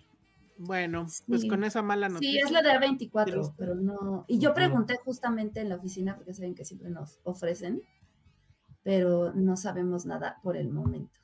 Así se me antoja. Mm. Sí, se antoja. Espero que esté buena. Vale, pues creo que con eso ya nos vamos. Dice Ana Fox que Josué la va a amar. ¿A Ana Fox o a la Mm. película? Bueno, eh, o sea, ya la vio. ¿Quién sabe ¿Ya la dónde viste? la vio? No, sí la quiero ver yo mucho, mucho, mucho. No, bueno. Sí, déjenme Es que acuérdense investigar. que ella, ella vive en la frontera, entonces. Ah, pues sí, Ah. sí, po- pone un diablito y ya ve todo. Muy bien. Bueno, pues- ya. Se sube a la escalera. y- Muy bien. Bueno, vámonos. Redes sociales, Penny, Arroba Penny Oliva. Ale, Arroba Ale Kazagi. Josué. Arroba Josué Corro y recuerden, feliz cumpleaños a Saraí. Y ya que Ay, hayan escuchado también a. Jime, que ahorita ya se fue a dormir el- porque Sí. se duerme como a las 6 de la tarde. Sí, eh, síganlas en sus redes, eh, léanlas en Filmsteria, eh, está muy padre, felicidades a ambas. Este, Patterson tiene redes sociales ahora que ya se estrenó. Arroba Sir crítico. Patterson Pom. Exacto, muy bien. Síganlo también, yo soy El Salón Rojo y vean, que vean. Solo. Follow. Pues sí, vean Swallow, no la he visto yo, pero sí, véanla. Nos vemos. Bye. Bye. Bye.